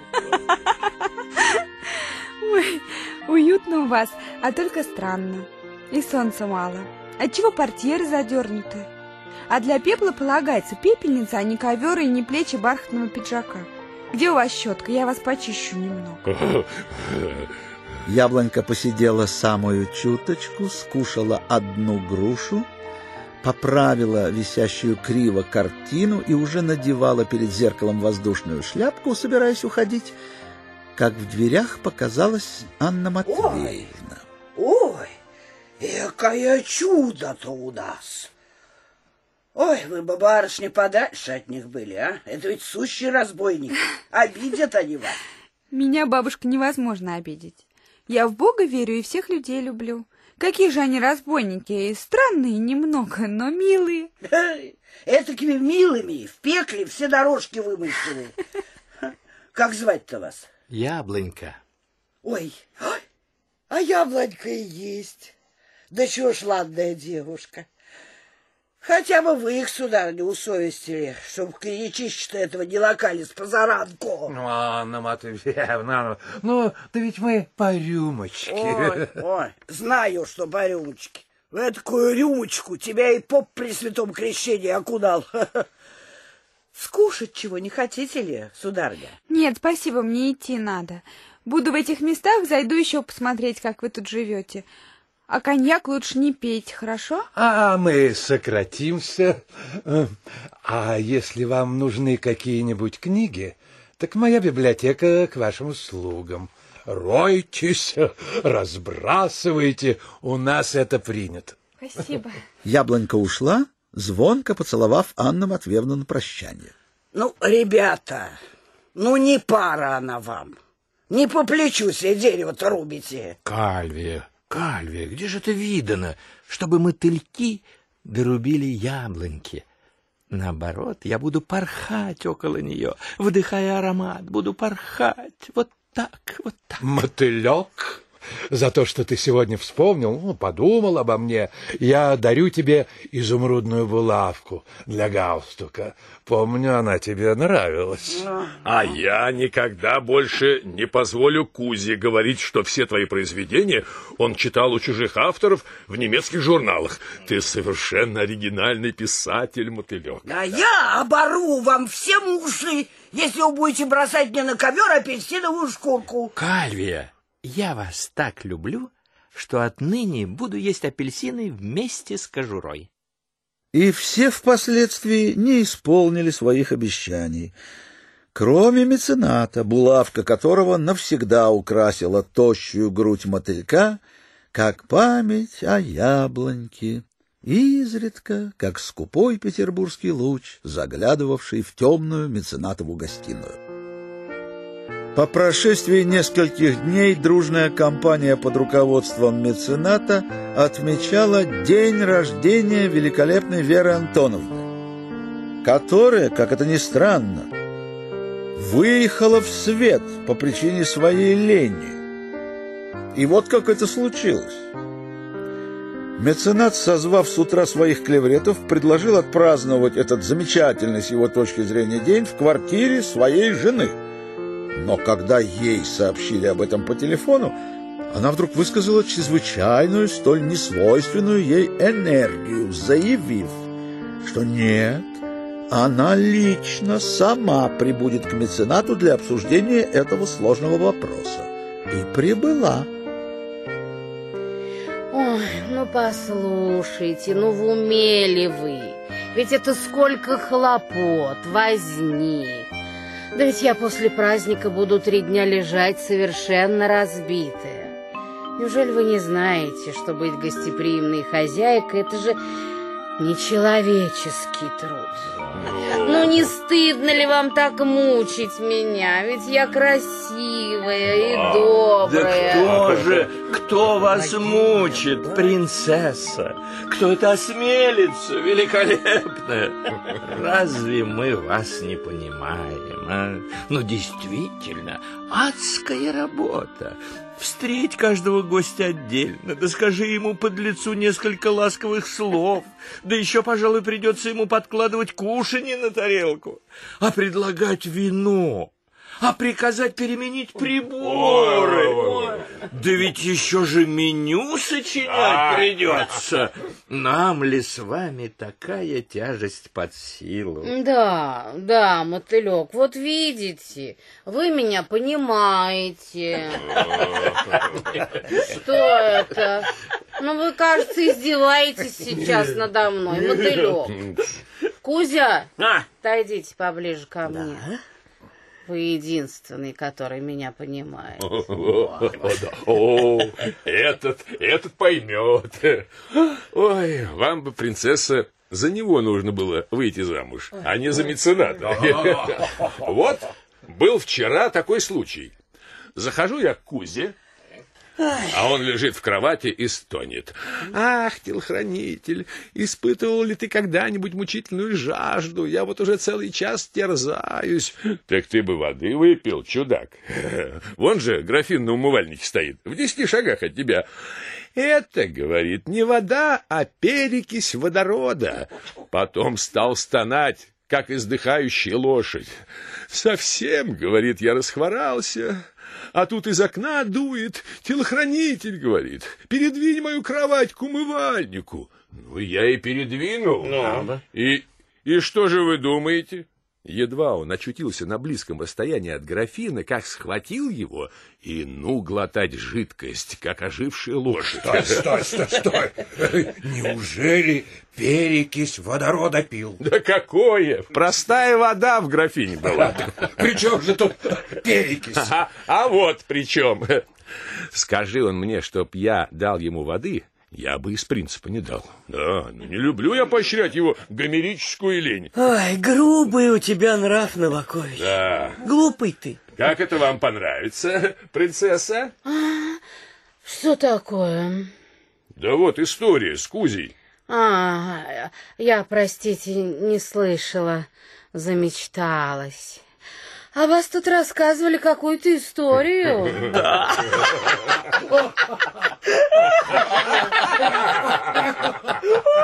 Вошла Анна Матвеевна, расцеловалась с принцессой, села напротив, поглядела на нее, укоризненно покачала головой и вступила с ней в обычную беседу. Ой,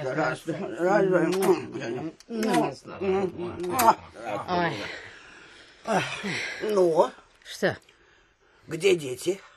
О, какие дети? Как какие? Твои? Да у меня, нянечка, нет детей. А почему нет? Ну, не знаю, нянечка. Бог не посылает. Бог не посылает. Лень все твоя проклятая. И в кого ж ты такая уродилась? Как в кого? Венеру Милосскую. Ну, вам все вот, вам все вот смех один. А да, да мне-то до того уж хочется ребеночка нянчить, сказать даже невозможно. Да, да, до этого товара не держим-с. Так как же, господа, насчет сегодняшнего торжества? Да очень просто, меценат. На караван есть превосходный кавказский кабачок с восточными кабинетами. Пойдем туда. Чудное вино, господа. А тебе вот, то, вот тебе вот только бы вино бесстыдное. Я не виноват, не виноват, пышная кальвия. У меня мамка была пьяница. У нее даже два сорта молока. Была левая грудь бургундская, правая бордоская. Фу на вас. Ну, с вами поговоришь, только нагрешишь. После день оскоробишься. Решили идти на караванную. Мотылек заявил, что он еще должен заехать в редакцию своего журнала, устроить редактору скандал, после чего не замедлит явиться. А все прочие с гамом и шумом, резко выделяясь на сонном фоне невозмутимой статуарной принцессы, зашагали по улице, и когда ввалились в кабачок, изо всех занятых кабинетов высунулись обеспокоенные шумом головы.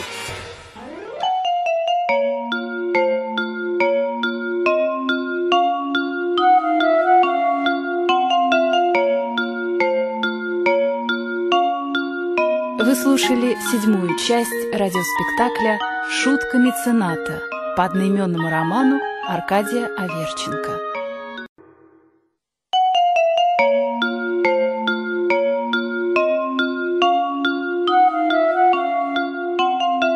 Театр Радио России представляет Шутка мецената Радиоспектакль по одноименному роману Аркадия Аверченко Часть восьмая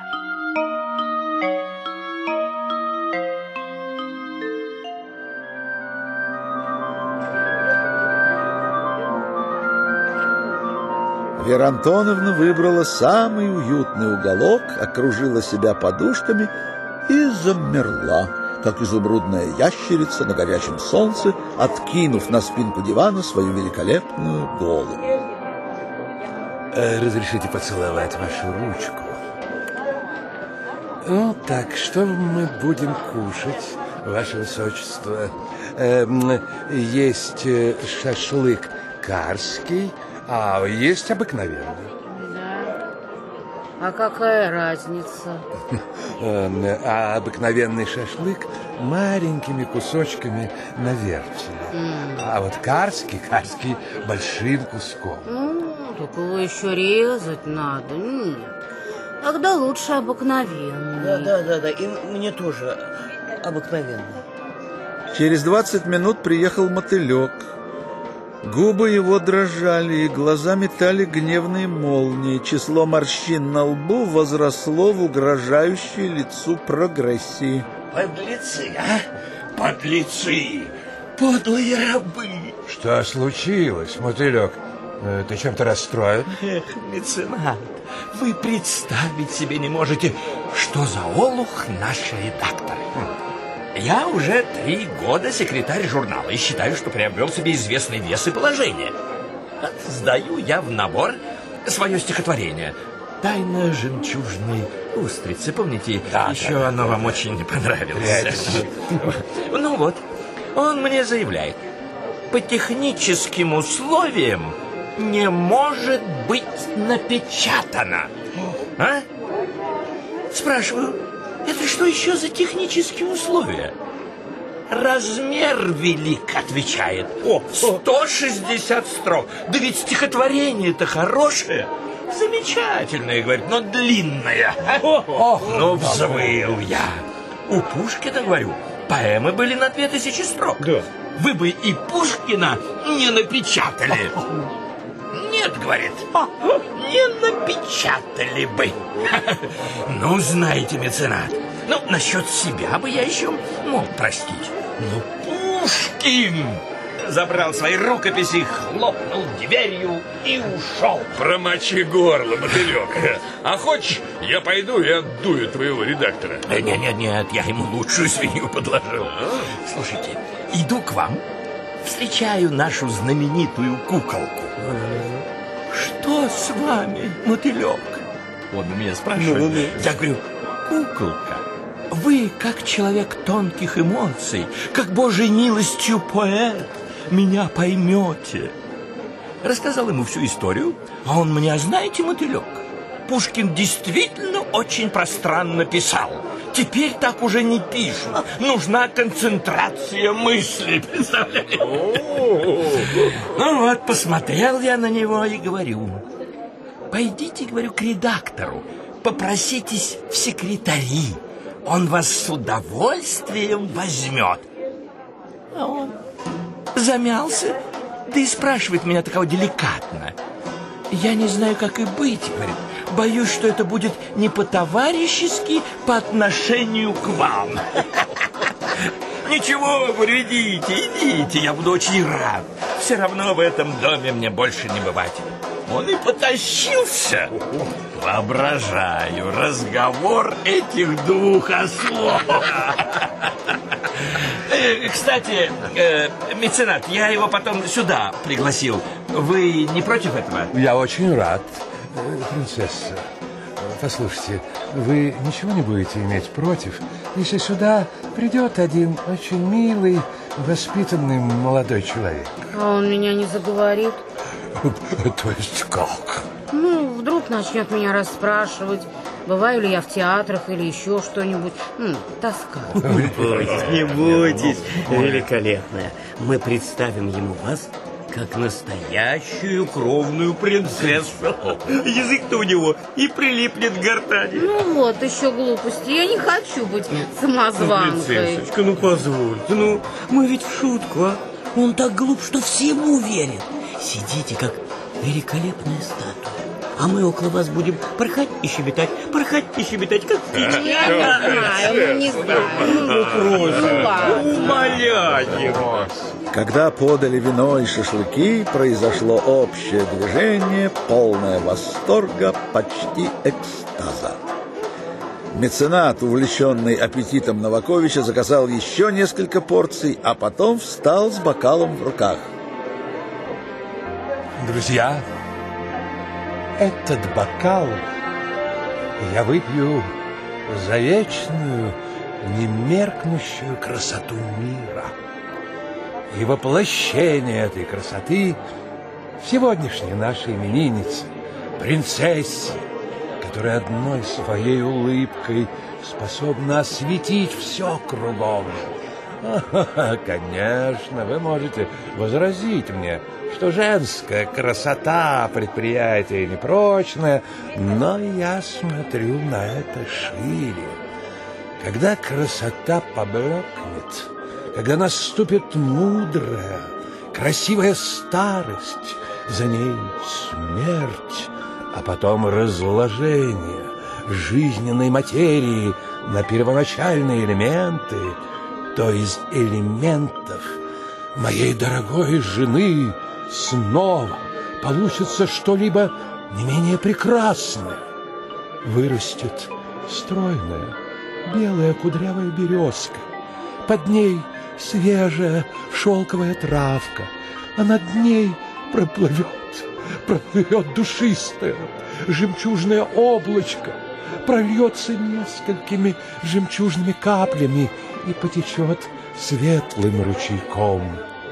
И во всем этом, в березке, в облачке, в мураве и в каплях весеннего дождя будет часть красоты моей прекрасной жены, именины которой мы сейчас так чинно и благородно празднуем.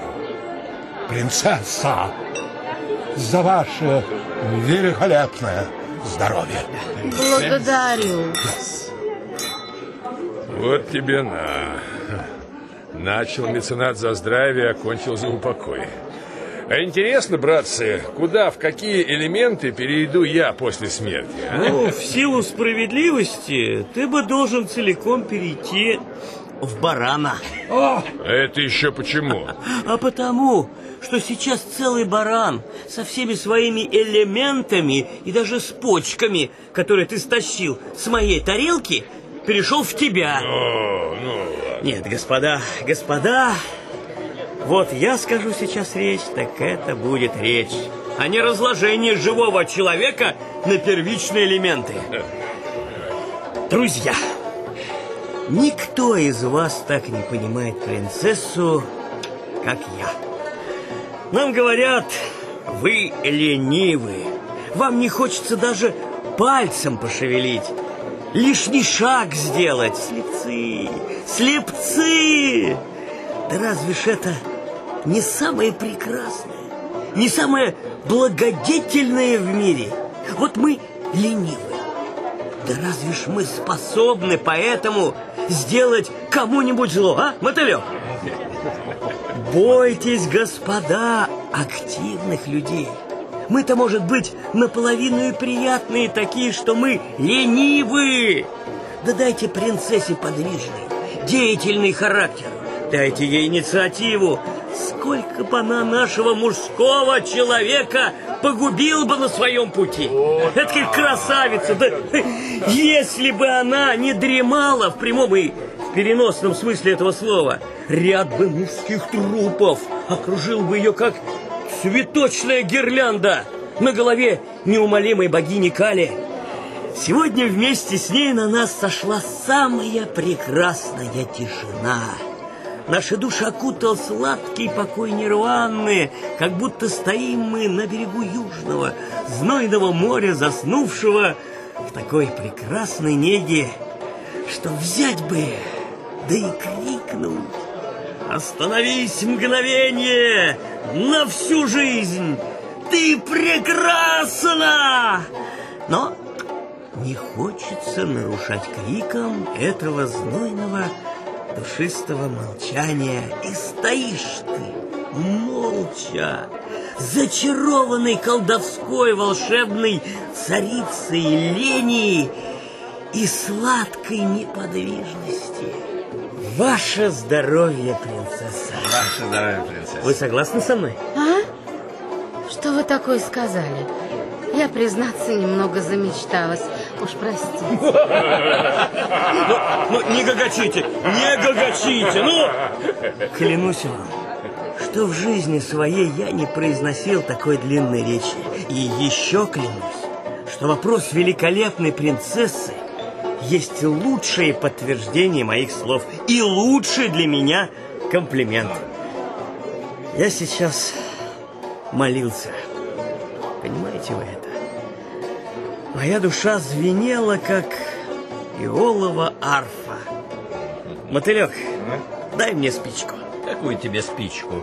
Моя коробка у меня в пальто, а твоя лежит около тебя. А, Толстокожий, как ты не понимаешь, что твоя коробка в пальто ближе к тебе, чем моя здесь же, на столе. Тебе же легче... Я не помешаю, можно к вам? О, куколка! Вас только и не доставало до ансамбля. Конечно, конечно, входите. Заходите.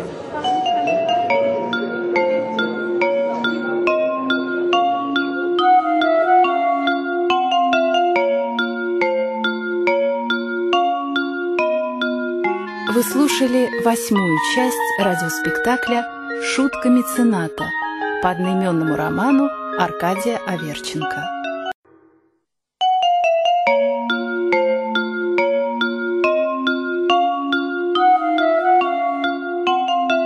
Театр Радио России представляет Шутка мецената. Радиоспектакль по одноименному роману Аркадия Аверченко. Часть девятая.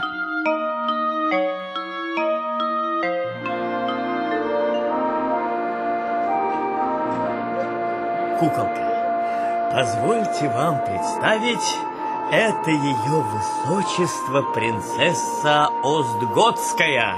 Здравствуйте. Ваше высочество, разрешите вам представить нашего юного друга, чудного поэта, для которого наши духовные очи провидят большое будущее. Очень счастлив.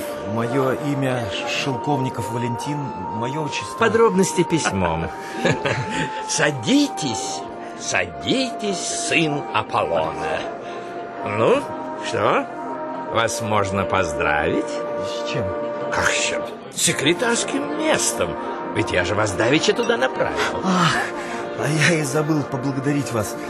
Экая неучтивость. Вы знаете, мотылек, вы позволите мне вас так называть? Ну что ж. Родной брат не сделал бы мне того, что сделали вы. Да что такое, ну? Дело в том... Ох, как я вам благодарен. Какая, господа, это великая вещь, дружба. Дело в том, что я пошел почти безо всякой надежды. Единственно потому, что решил во всем вас слушаться. Ведь я знаю, что вы желаете мне добра. Да не мямлите, ну не мямлите. Ближе к делу. Ну что ж, ваш редактор оказался очень симпатичным. Когда он узнал, что я тот самый поэт Шелковников, о котором последнее время так много писали в газетах, то сделался вдвое любезнее. Буду, говорить, счастлив сделать для вас все, что не попросите. Я, говорю, слышал, что у вас освободилось место секретаря редакции. Так вот, нельзя ли... Видите ли, говорит, мой принцип избирать себе помощников только среди людей, хорошо мне известных. Но я вижу, что характер у вас хороший, покладистый, да и имя вы себе уже кое-какое приобрели. А кроме того, явились вы под горячую руку. Так что приступайте с Богом к своим обязанностям. Э, Простите, говорю я, э, я буду согласен на все ваши условия, но разрешите мне поставить только одно свое.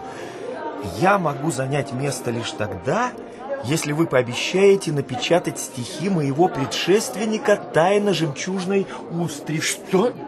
Да, да ни за что! Да кто вас просил ставить такие условия? Да я не хочу! Я завтра же отбираю свою тайну устрицы. Ну, постойте, да, ведь он согласился, я его убедил. Вы его убедили? Вы его убедили? Ну да. Я его не мог убедить, а вы его убедили. Я же хотел вам приятное сделать. Если бы я знал, что этого не следовало... Он его убедил. Короче говоря, место за вами. Да, за мной. Но если хотите, я завтра нет, же... Нет, нет, нет, нет, ни в коем случае. Вы должны, вы обязаны занять это место. Я так хочу. И знаете что? Вы пишите, пишите в этом журнале. Пишите больше. Он и просил у меня стихотворение для следующего номера. У меня и сюжет в голове есть. Замечательно. Воцарилось долгое молчание, которое каждый переживал по-своему. Один меценат был царственно невозмутим, тихо посмеиваясь в свои пышные сидеющие усы. Да еще куколка! Он с детским любопытством поглядывал на принцессу и потом, не выдержав, склонился к уху своего соседа Новаковича. Скажите, эта дама действительно принцесса, настоящая принцесса? О, да. Только она не любит, когда ей говорят о ее царственном происхождении. Это вообще тяжелая история. Она недавно пережила большую душевную драму. Дипломаты ее родины задумали выдать ее замуж за абиссинского негуса. А она, понимаете, не может переносить черного цвета. Это, кажется, называется дальтонизм или еще проще – идиосинкразия. Она сначала хотела лишить себя жизни посредством фиалкового корня, но ее спасли. Тогда она подкупила слуг и бежала, севши в корзину воздушного шара, который для забавы был привязан в роскошном саду ее владетельного отца. Северо-восточный ветер и принес ее в Петербург. А как же вы с ней познакомились? О, целая история. Пошел я однажды ночью прогулки ради на горячее поле. Вдруг вижу, воздушный шар низко-низко над полем летит. а внизу конец гайдропа болтается. Так сожжение на полторы от земли. Ну, вы же знаете мою силу и ловкость. Подскочил я, ухватился за конец и притянул корзинку. В корзинке принцесса в обмороке и мертвый. Уже разложившийся, как говорит меценат, на свои составные элементы, слуга. Извлек я принцессу, привел в чувство, и с тех пор, вы видите, нас водой не разольешь, такие друзья. Только вы, куколка, не напоминайте ей этой истории. Вы понимаете, как тяжело. Слугу Рудольфом звали. О, я понимаю, совершенно понимаю. Однако, Новакович, какой-то замечательный сюжет для стихотворения, правда? О, чудный сюжет. Вы бы поговорили с ее высочеством, а то наши ребята перед ней робеют. А вы такой находчивый. Чего ж тут робеть? Я могу вести какой угодно разговор. Ну, так вперед, друг мой. Как поживаете, ваше высочество? Что вы говорите? Я спрашиваю, как вы себя чувствуете? Спасибо. Очень хорошо.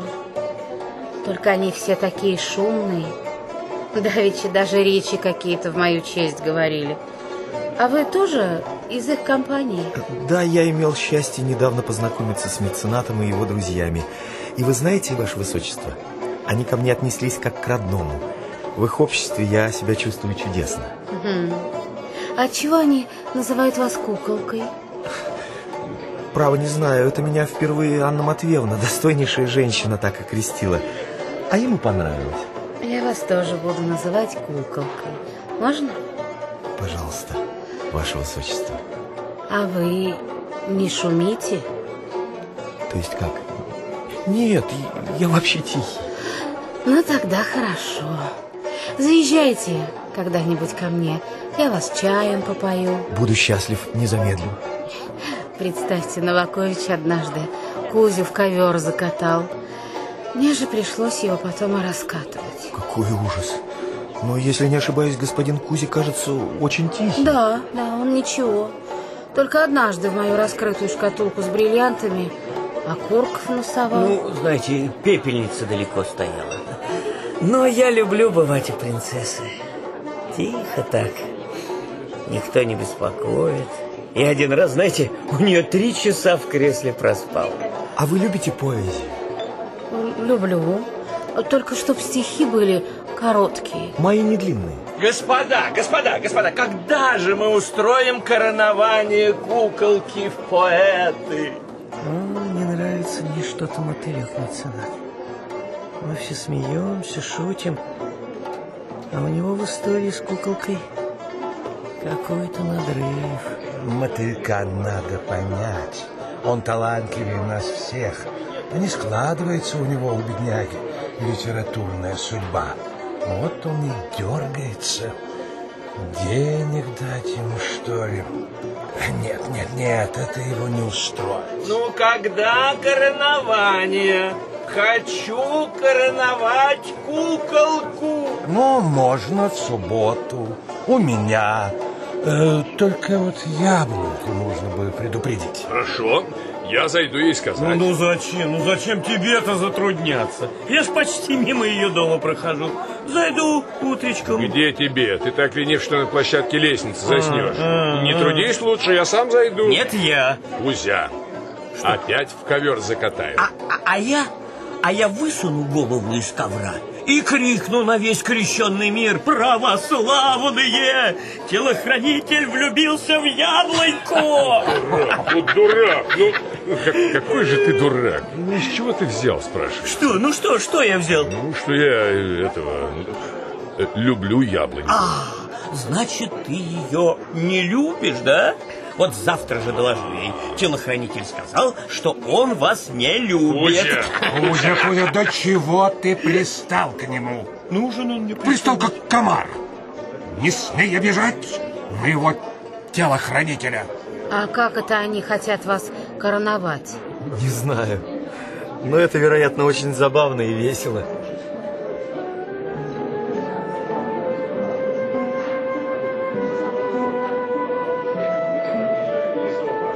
Разошлись поздно.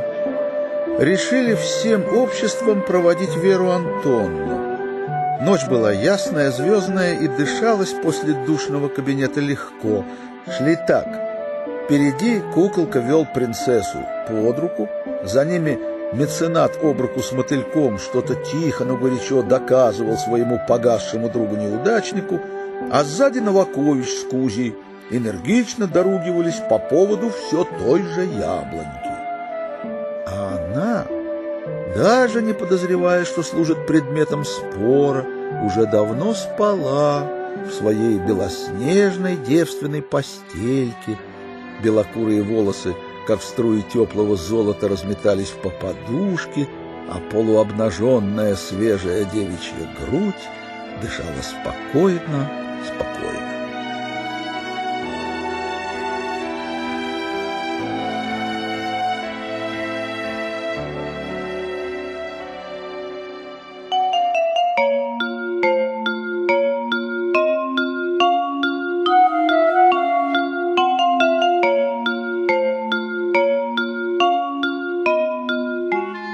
Слушали восьмую часть радиоспектакля «Шутка мецената» по одноименному роману Аркадия Аверченко.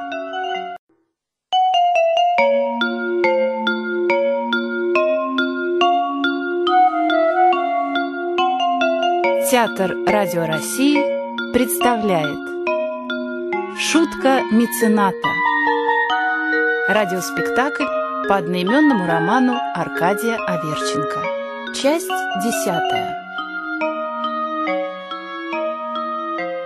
Наступил торжественный день коронования куколки. Первым пришел к меценату Новакович. Ух, какой у вас тут беспорядок. Ну, отчего вы не прикажете вашим слугам прибрать? А, слуги, слуги. Они тут такой беспорядок сделают, что потом ничего не найдешь. А у меня все, все на месте. Именно что. Вот, например, эта пачка старых газет на ковре около атаманки, а кусок глины на подзеркальнике, грязный полотняный халат на дверце книжного шкафа. Все это придает комнате очень уютный, чисто будуарный вид. Ой, а на крышке рояля такой слой пыли, что все письменные работы можно исполнять на этой крышке. Вот я вам тут напишу сейчас один вопль. И Новакович четко вывел по слою пыли на крышке рояля «Ребята, позвольте рекомендоваться, я пыль. Братцы, да кто же меня сотрет наконец?» Вошедший в это время Кузя тут же среагировал на надпись. Э -э -э Эту пыль нельзя трогать. Она уже осела и лежит себе спокойно, не попадая ни в чьи легкие. А начнешь ее стирать, наши легкие погибнут. А эти бутылки на полу в углу, а? А грязные пивные стаканы? Я удивляюсь, меценат, как вам не противно? Да что это тебя вдруг обуял без аккуратности? Я никогда этого за тобой не замечал. Ну, мне в сущности все равно, но сегодня у нас будет дама. Всем привет. А, привет. А, в чем проблема? А, проблема. Да вот Новакович обеспокоен чистотой моего жилища. Ну, сам посуди. Ну, ну как посадить яблоньку в такое кресло, на котором пепла столько же, сколько на голове древнего горюющего еврея? Яблонька не любит грязи. Ах, ах, вот в чем дело. И как же это мы сразу не догадались. Да, да, да, да, да. Смотрите-ка, как полезно влюбляться. Телохранитель, ну? И когда же свадьба? Чья? Чья, чья? Ваша! Ты ведь сохнешь так, что даже сахар Анны Матвеевны не помогает. А что, сдашь государственные экзамены? Надевай фраг, белый галстук и делай предложение, а? Ах, да чего бы это было хорошо. Конечно, фраг ерунда, но вообще, вот помимо фрака... Эх, братцы, грех вам смеяться над таким чувством. Да мы не смеемся, чудак. Мы сочувствуем. Я это понимаю.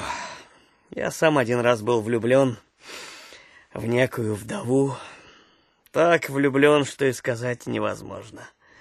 До того дошло однажды, что я на пол повалился и стал ножку стола грызть. Кузя, Кузя, ну как можно сравнивать?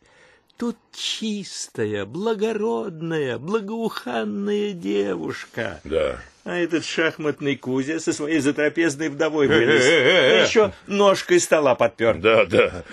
Новаковича я понимаю. Тем более, что яблоньку чудесным образом отыскал именно я и горжусь. Тем более, что стоило меценату это всего два рубля. Куколка обошелся нам в двенадцать с половиной раз дороже. Э-э, не будь циником. Да, и, кстати, моя вдова не затрапезная. У нее знаешь, кто был муж? Полковник. И такая грудь, а волосы, а губки. Ну, Анатомия полковничьих вдов в твоем живописном изложении не является тем предметом, который увлек бы нас. А, меценат, ну, разрешите, все-таки мы тут приведем все немного в порядок, а? Как хотите. Разве я могу в чем-нибудь вам отказать? А вот прислугу я не допущу. Она порядок путает. А ну-ка, мотылек Кузя, долой пиджаки, приступим. Так, Кузя снял пиджак и уселся в кресло. начинайте. Я буду руководить вами. Э, Мотылек, знаешь что, собери-ка ты газеты, накрой глину тряпкой и сунь ее под стол. По- подальше, подальше сунь. Новакович, сними халат с дверцы шкафа, оботри им пыль и стряхни пепел на пол. Э, Да подожди ты, потом подметешь. Потом. Работа закипела, а Кузя, потонув в кресле, ворчал себе под нос, не переставая, впрочем, руководить. Да она бы вас к себе и на кухню не пустила, а ноги, ноги... Ай, ножки у нее были такие, красота беленькие, пухленькие, тоже мне аристократы нашлись. Да, так, а- отнеси теперь халат к Анне Матвеевне. Э, Мотылек, э, скажи ему, пусть она в грязное его положит. В грязное! Ай, а шейка у нее была мрамор. Бывало, оскалит белые зубки, а, а- окурки, окурки не забудьте смести с подоконника. Ну что вас учить, честное слово? Меценат в это время тоже не сидел без дела. Он усердно мастерил из золоченой бумаги и разноцветных осколков стекла великолепную корону. Так, ну-ка, ну-ка. Порфиру бы ему еще соорудить, черту полосатому. Да не еще.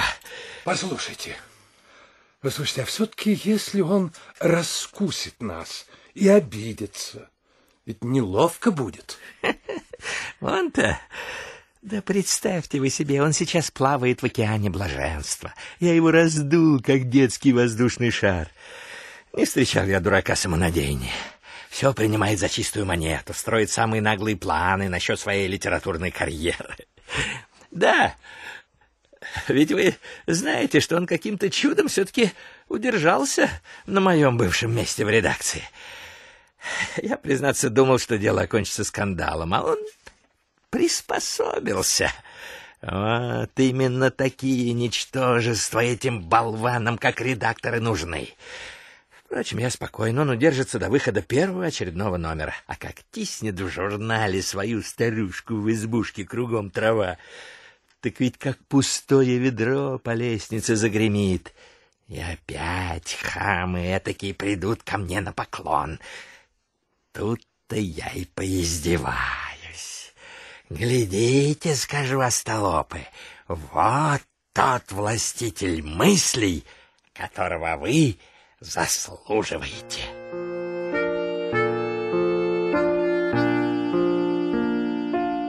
Комната была уже прибрана и приняла чрезвычайно свежий вид. Посередине на ковре, покрытом шкурой белого медведя, стояло кресло, в свою очередь покрытое великолепной персидской шалью.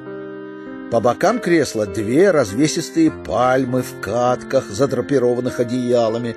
В стороне маленький столик, на столике красная шелковая подушка, а на ней сверкающая разноцветными камушками чудесная корона, которая под искусными пальцами волшебника-мецената превратилась в подлинное художественное произведение. В стороне стол с цветами и фруктами. Когда Анна Матвеевна выплыла с заказанным шампанским и бокалами, она остановилась посреди комнаты совершенно остолбенелая. О, о, о, о, о. Это чего такого вы тут понастроили? А что, красиво, бабусь? Видите, как я тут все... Я прибрал, я... Да что это вы? А что это вы? Женить кого собрались, что ли? Это что за праздничек-то придумали? О, благодетельная Кальвия, все это для вас. Мы пронюхали, что ровно сорок лет назад вы погасили огонь Весты, уронили пылающий факел девственности и, упав в объятия супруга, перешли на брачное положение.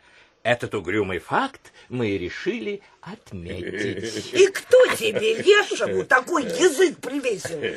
Ты б лучше в церковь ходил, да Богу молись. Не-не-не, нет уж, вы, вы, вы не заставляйте его Богу молиться, а то он лоб разобьет. И кто будет чинить церковные плиты? Вы что ли? Э, Разбойнички, а здесь яблонька. Впустите. Рев восторга приветствовал гостью. Гибкая, золотистая, в платье персикового цвета, с обнаженными руками и открытой шеей, будто кусочки белого мрамора мелькнули перед глазами восхищенных клевретов, она была обворожительна в своей неискушенной кокетством юности. Яблонька, если я ослепну от вашей красоты, как старый Велизарий, будете ли вы водить меня за руку, как тот мальчик, который питал Велизария? Не такой она человек, чтобы водить за руку. Она за нос водит. Яблонька в это время здоровалась с Анной Матвеевной, и потому горькая тирада Новаковича не достигла ее ушей. Голубка ты моя белая, хоть ты объясни мне, чего тут такое затевается. Одних нет, что добьешься толку-то. Такое мне объяснили, что тебе девушки и слушать-то не подобно. А вы думаете, нянечка, я знаю? Прилетает ко мне Новакович, сует в руку две груши и наказывает, чтобы обязательно я сегодня пришла в самом парадном виде. Спрашиваю, зачем? Мычит, что Да, мудреные они. Ты бы их остерегалась, девушка, а то втянут они тебя в историю. Ведь я их знаю, сущие мытари. Ну, все, все, все, все, все, настало время объяснений. Видите ли, сегодня мы коронуем одного чудного поэта, а имя этому поэту Куколка. Это что, это что? Это что за коронация? Чего надумали-то? Не, что он царь какой. Король, бабуся, король поэтов. Ну, ты, ну дай ему бог. Очень он ладный парнишка-то, деликатный такой, почтительный. Не вам, бесстыжим, читать. Да, да. Ой, а вот он, легок на помине. Куколка появился, одетый, как и подобает королю поэтов, в черную бархатную тужурку, ловко обрисовывавшую его стройную талию. Черный глубокий тон бархата резко оттенял бледно-розовую свежесть его красивого лица и мягкий блеск белокурых волос. Добрый день, здравствуйте. Добрый день, добрый день. Ой, ой, вот они, две золотые головушки, будто ангелята в ад слетели. И что вас только держит возле этих разбойников? Тихо, тихо, тихо. Частные разговоры не допускаются без прозы. Все по местам. Мы начинаем.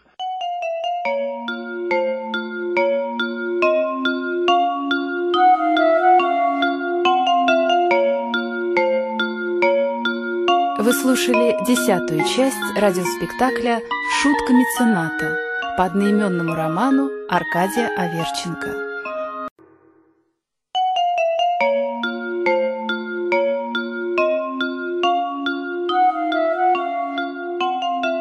Театр Радио России представляет. Шутка мецената. Радиоспектакль по одноименному роману Аркадия Аверченко. Часть одиннадцатая. Итак, мы начинаем.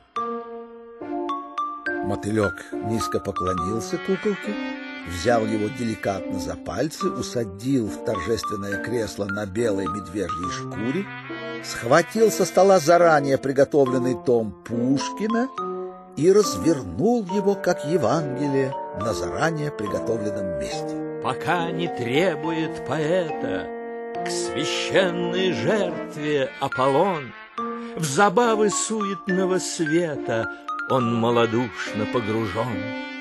Когда ж в избе старушки скрип до слуха чуткого коснется, тотчас к бумаге он прилип и от нее не оторвется. А теперь речь. Да-да, речь, речь.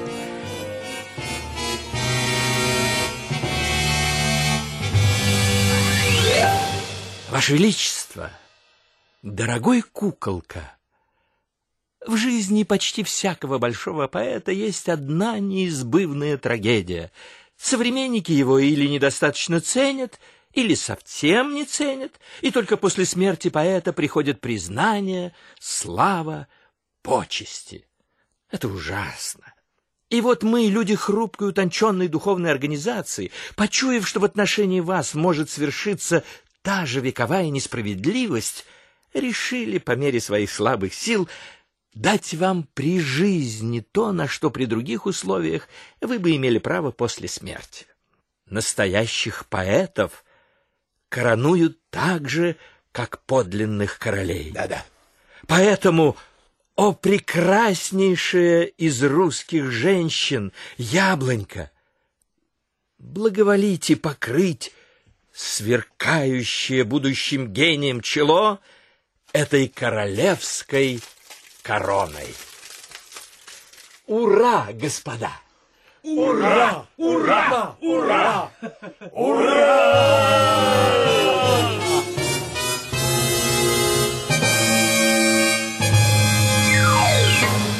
Яблонька, ласково улыбаясь, взяла с подушки корону, надела ее на кудрявую голову короля поэтов, а король поэтов с серьезным видом преклонил одно колено и благодарно поцеловал гибкую душистую ручку. Клевреты выхватили из вас благоухающие цветы и принялись забрасывать ими сияющего, глубоко растроганного куколку.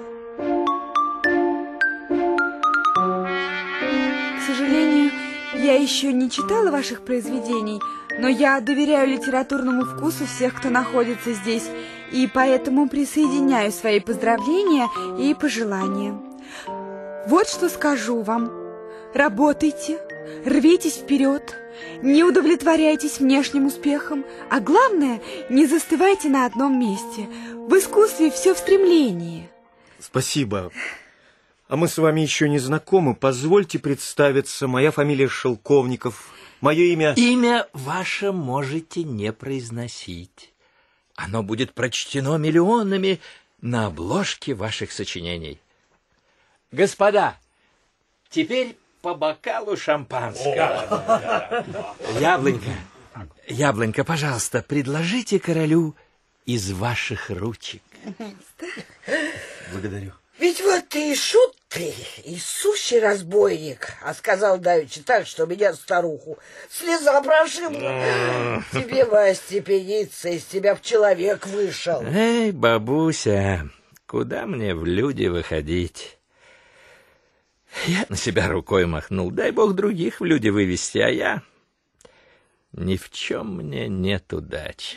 И среди этого напускного веселья густое облако грусти наползло на морщинистое лицо мотылька, и такое это было густое облако, что часть влаги осела в одной из морщин под глазом, задержалась на минутку и потом окончательно скатилась на борт пиджака. А что, друзья, не пора ли выпить вина? Тогда все на пол! Пить вино на полу было затеей Кузи. Он объяснял ее уютностью такого положения, оправдывая примером древних римлян, которые, дескать, тоже всегда во время перов возлежали. Но на самом деле эта мысль имела своим источником отчаянную лень этого вялого шахматиста. В центре большого персидского ковра поставили объемистую вазу с крюшоном, а вокруг нее радиусами разлеглась вся компания, не исключая и яблоньки который пылкий влюбленный Новакович смастерил царственное ложе, шкура белого медведя, на шкуре плюшевый плед, а на пледе яблонька, положившая круглый алебастровый подбородок на огромную пушистую голову страшного зверя. Дорогие друзья, мы могли бы заняться светским разговором, но нет ничего более нудного и тягучего, чем эта болтовня, в которой не больше содержания, чем в пустом орехе. Вместо этого пусть каждый из нас расскажет какую-нибудь э, диковинную историю из своей жизни. Это всегда весело и поучительно, а тем более в такой торжественный день. Ну-ка, э, вот ты, телохранитель, Я? начинай. Умный меценат неспроста начал с Новаковича, потому что труднее всего в таких случаях начинать первому. А известно, что Новакович в карман за словом не лазил и в любой момент способен был с самым хладнокровным видом состряпать самую чудовищную историю. А, ну что ж, извольте.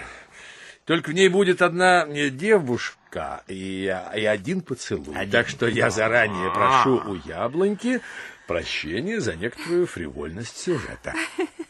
Да рассказывайте, телохранитель. Я не такая наивная, чтобы не знать, что некоторые девушки целуются. И даже очень целуются. Кузя, Кузя, девушки — это не твоя среда. Помолчи. Вот когда девушка выйдет замуж, да муж ее сделается полковником, а потом умрет, да она останется вдовой с белыми ножками. Вот тогда... А знаете что, вы сегодня мою вдову напрасно обидели. О, Господи, как она играла на рояле. Мгм. А когда играла, так ямочки на плечах, как живые, прыгали. Ладно, ты нам расскажешь без яблоньки. Ну, так вот, почтенные, моя история. Называется она «Поцелуй в каюте». Итак, в дни своей юности я влюбился в одну очень достойную девушку, а отвечала она мне взаимностью или нет, я не знал, и это чрезвычайно терзало меня. При этих словах рассказчик бросил косой взгляд на яблоньку, ожидая, что веки ее или углы губок предательски дрогнут. Но яблонька самым безмятежным образом была погружена в вылавливание розовым язычком ананаса из бокала с крюшоном. Я и теперь, господа, застенчив и робок с женщинами, а, а в те времена взглянуть даже на женщину дерзновенным взглядом было для меня подвигом совершенно невозможным. И случилось так, что любимая мною девушка и я плыли однажды на пароходе из Одессы в Севастополь. Я только издали поглядывал на нее да вздыхал, а она была весела, как никогда. Каждую минуту подходила ко мне, шутила, подтрунивала надо мной, а когда ее заинтересовывало что-то из жизни моря, она обо всем меня расспрашивала, и я толково объяснял ей, потому что в морских делах очень хорошо понимаю. Да, и во мне, может быть, заглох какой-нибудь морской корсар, и слава богу, что заглох, потому что за эти штуки по головке не гладят. Ну, вот так-то беседуем мы с ней, а она вдруг и спроси меня – у вас, кажется, есть коллекция открыток с картин Третьяковской галереи? Есть, говорю, хорошая коллекция.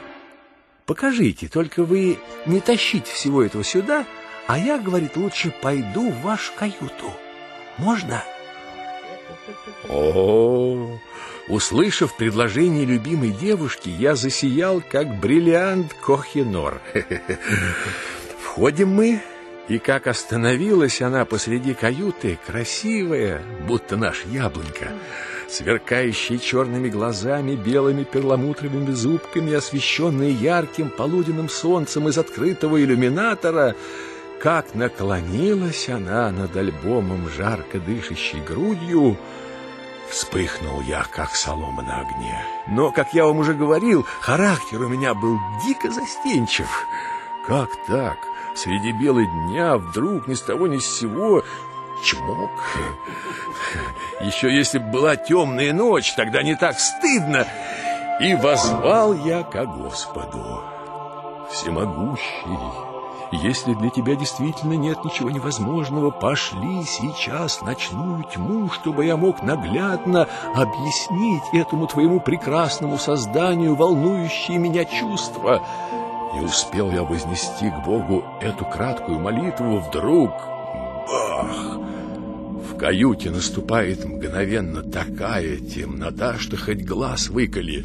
Не помня себя, я хватаю любимую девушку в объятия, целую, и о счастье! Она отвечает мне таким же горячим поцелуем. Вот вам Божье чудо! Послушай, Новакович, ну не будешь же ты утверждать, проклятая Эйфелева башня, что ради твоего поцелуя на небе погасло солнце. Осмелься сказать это, и ваза с крюшоном будет у тебя на голове. Нет, солнце не погасло. А значит, вы оба на несколько минут ослепли? Да, да, действительно, телохранитель. Если ты нас не дурачишь, то объясни же, откуда среди бела дня вдруг спустилась ночь? Ах, простите, я и забыл сказать вам. Дело в том, что у борта парохода резвилась стая дельфинов. И вот один подпрыгнул выше других и, попав в иллюминатор моей каюты, плотно заткнул своим туловищем отверстие иллюминатора, каковым поступком произвел совершеннейшую темноту. Факт! Можете спросить у капитана. Он теперь плавает на императрице Екатерине. Чайкин его фамилия.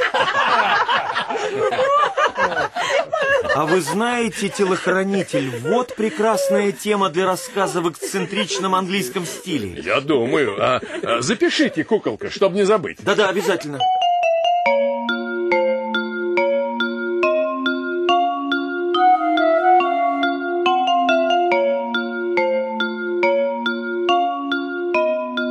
Слушали одиннадцатую часть радиоспектакля «Шутка мецената» по одноименному роману Аркадия Аверченко.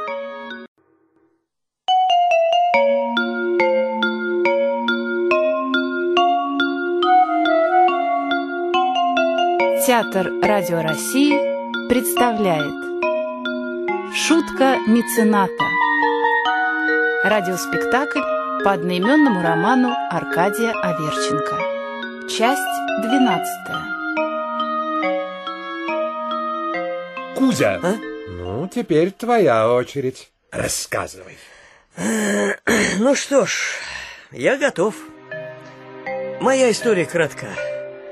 В ней нет ни девушек, ни дельфинов, а есть только двуногая собака. И жила она во дворе той гимназии, где я получил свое блестящее воспитание. Поэтому я так и назову свой рассказ «Двуногая собака».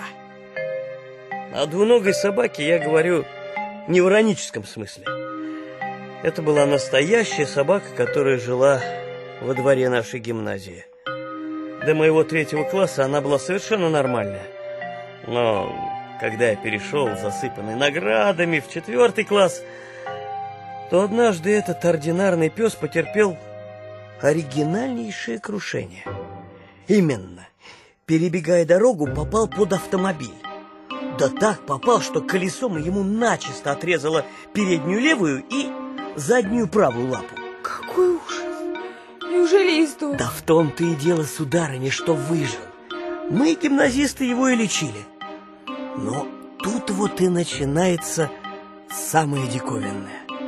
Остался он, ну, песик этот, с одной правой передней и левой задней ногой. Причем ходить, конечно, он не мог. Это, знаете, как стол, у которого отломано две ножки и по диагонали. Никак его черта не поставишь, но прошло некоторое время, и собака наша стала показывать чудеса. Лежит, бывало, у стенки, греется на солнышке, вдруг свистнешь ее, подползет она на брюхе к стенке, обопрется об нее боком и вдруг как побежит. Ой-ой-ой, послушай, Кузя, да ведь это же невозможно. Да почему, почему невозможно? Она бегала по принципу двухколесного велосипеда. Сразу приобретала инерцию и мчалась, как сумасшедшая. Но стоило ей только остановиться, как она сваливалась на бок тоже вроде двухколесного велосипеда. А так как ноги ее были расположены не на одной линии с направлением туловища, то она бегала не прямо, а всегда загибала самые крутые виражи. Э, о, я, я, я вижу, вижу по некоторым лицам, что вы мне не совсем верите, но у- я утверждаю, я утверждаю, что собака такая была. И как э, любит говорить Новакович, это легко проверить. Ее звали Лорд, а владельца звали Гусаков. Он теперь тоже плавает, ну, где-то там на, на чем-то. И, и еще посмотрим, какую историю поведаешь ты нам, мотылек. Да. Действительно, э, теперь твоя очередь, мотылек. Да. Вот твой стиль обладает большими литературными достоинствами, и поэтому ты не будешь калечить собак или затыкать дельфинами иллюминаторы. Алло, алло, мы слушаем. Моя история не будет веселой, потому что я нынче настроен не особенно хорошо. Хотя коронование куколки для меня большой праздник. Кстати, куколка, благополучно ли вы несете ваши секретарские обязанности? О, спасибо, я вам бесконечно благодарен. Ну С что? редактором мы ладим, хотя, знаете что? Он мне говорил, что собирается оставить вершины, его приглашают редактировать большую ежедневную газету. Хотите, я вас помирю, и он устроит вам в газете заведование литературным отделом? Нет, нет, нет, нет, где там? Я его так тогда делал, что мне придется жить отдельно от этого отдела. Простите за плохой каламбур. А за вас я рад. Очень рад, куколка. Вы оправдываете мои надежды. Благодарю вас. Ну, однако к делу. Да, да. Моя история будет во вкусе болезненного, причудливого, как орхидея художника Гои. Тем более, что и в истории это главное действующее лицо художник. Итак, о художнике, который не мог попасть домой. Я, подобно меценату, люблю побродить по разным трущобам. Поэтому однажды я оказался в одном мрачном трактире на обводном канале. Помню, на стене там висели два суровых плаката. «Запотребованное платить вперед» и «За головные уборы гостей, положенные на стол, хозяин не отвечает». Я полчаса просидел среди шумливой рвани, попивая скверное теплое пиво, как вдруг мое внимание привлек к себе один человек, сидевший налево от меня в полутемном углу. Его лицо было бело, как мел. Углы рта опустились в какой-то невыносимой смертельной тоске, а глаза угрюмо и будто испуганно сверкали из-под надвинутой на лоб широкополой шляпы. Он тоже поглядел на меня длинным тяжелым взглядом и, взяв свою бутылку вина, перекочевал к моему столику. Вскоре из его рассказа я узнал, что он художник, и что у него пять дней назад от разрыва сердца умерла жена, которую он очень любил. Больше суток он просидел над ней, глядя на ее мертвое лицо, а потом, заметив первые признаки разложения, испугался и убежал. И с тех пор он дома не появлялся. А жена его как умерла, так и лежала в их комнате. Дело в том, что он в первый раз в жизни столкнулся со смертью и не знал, что нужно делать, как хоронить, и я понял, что должен помочь ему. Тогда, оставив его в трактирной комнате, я заехал к себе домой, захватил там квартирную хозяйку, старуху, очень понимающую во всех этих погребальных штуках, потом в участок взял околоточного и доктора. Вскоре мы вошли в мастерскую художника. Действительно, на полу лежала женщина. И первый, кто устроил ей погребальный обед, были крысы, порядком объевшие покойницу. Да, нелегко дышалось в этой комнате. К вечеру вся процедура была закончена. Мастерская проветрена, покойница запрятана в мокрую зловонную трясину, именуемую в столице кладбищенской могилой, и я торжественно ввел во владение мастерской художника, терпеливо дожидавшегося меня в трущобе на обводном канале. Что же вы думаете? Когда он вошел в мастерскую, первым долгом поглядел на то место на полу, где лежала жена.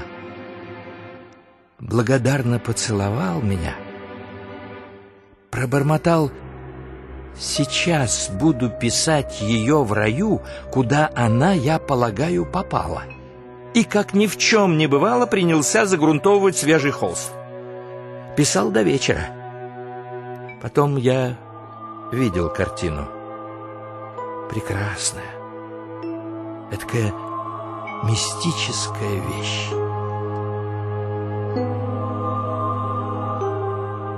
На выставке была. А что вы думаете, меценат? Этот непрактичный художник, это Божье дитя, любил живую жизнь еще больше, чем мы с вами. Ты меня обокрал, мотылек. Я хотел рассказать историю в том же грустном, зловещем стиле, а ты, ты меня опередил. О, милый меценат, вовсе не обязательно, чтобы история была веселая. Мотылек, например, очень угодил мне своим рассказом во вкусе Гои. Начинайте и вы. Яблонька может вертеть мной, как ребенок погремушкой. Тряхнула, и я начинаю греметь. Позвольте мне назвать свою историю о сумасшедшем, которого обманули. Два года тому назад проживал я летом в одном из своих имений. Река, сенокос, парк.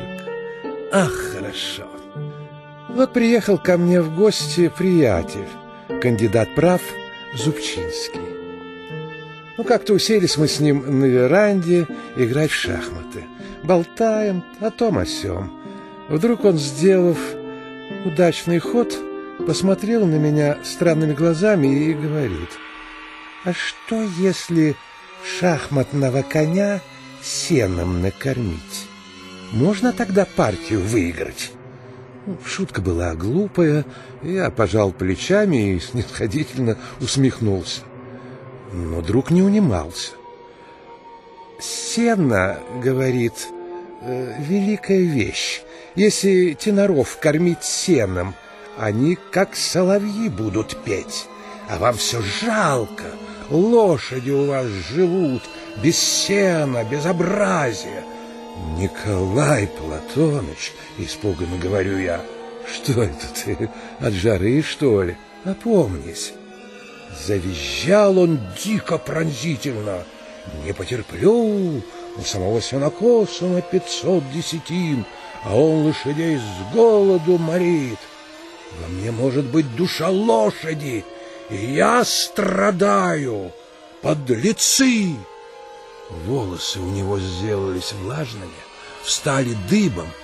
Я его взял за руку, он как обожженный отскочил, закричал, перекинулся через перила веранды и давай по клумбам сигать, точно же ребенок. Ход коня кричит снизу, ход коня видишь, парируй, подлец.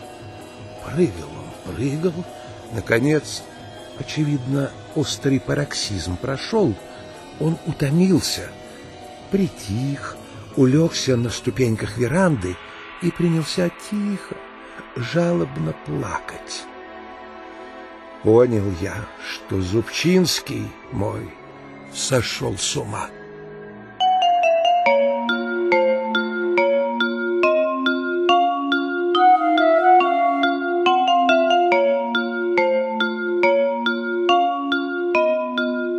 Вы слушали двенадцатую часть радиоспектакля «Шутка мецената» по одноименному роману Аркадия Аверченко.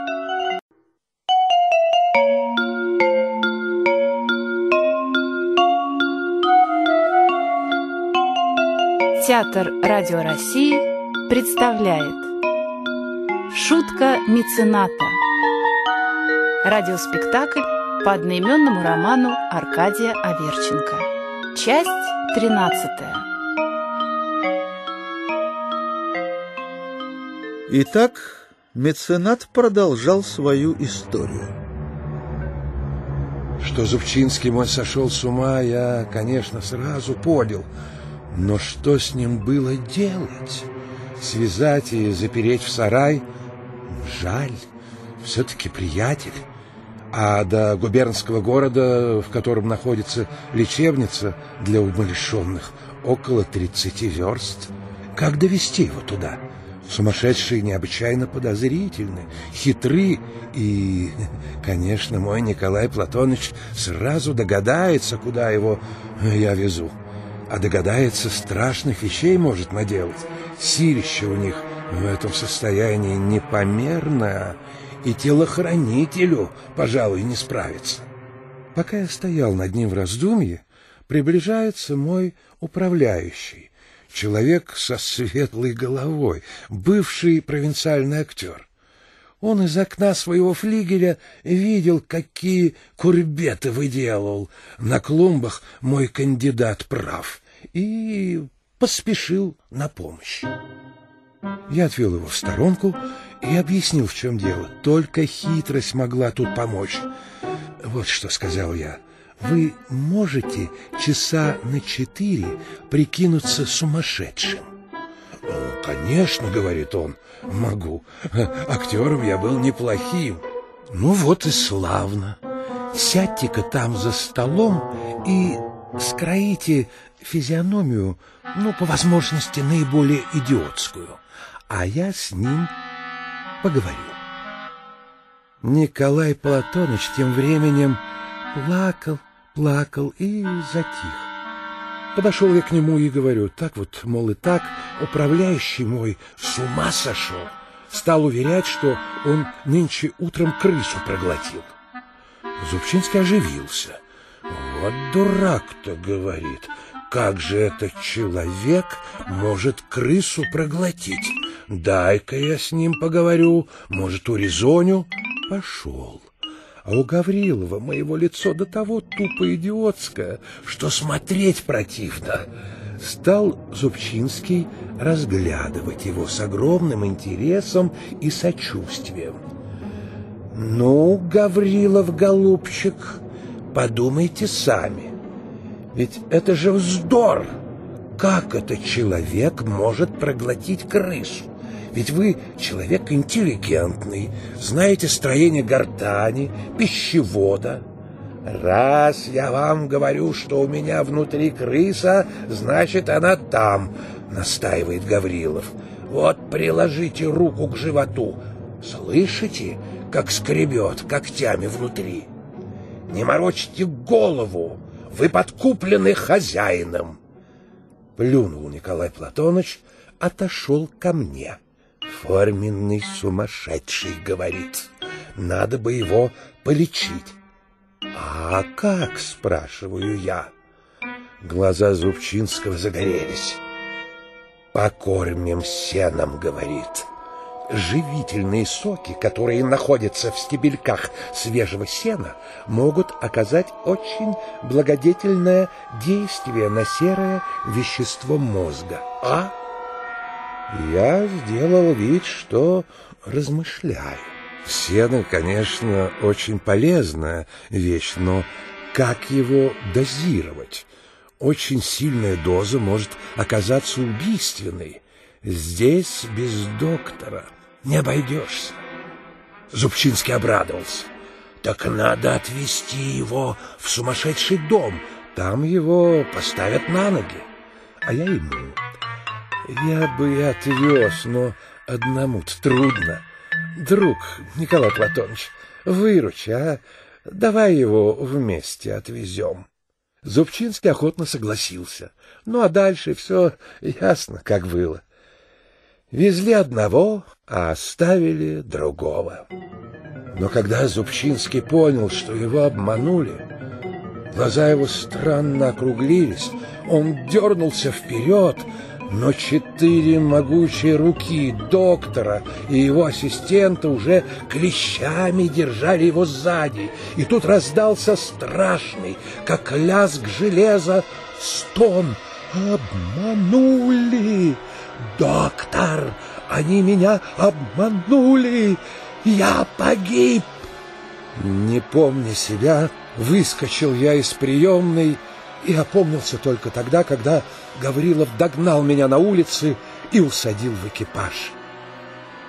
Мы оба молчали. Но даже если бы он заговорил, я бы не слышал его голоса. Все заглушалось этим до сих пор звенящим в ушах пронзительным криком, в котором слилось все человеческое отчаяние, ужас, страшный упрек и огромное страдание от столкновения с людской подлостью.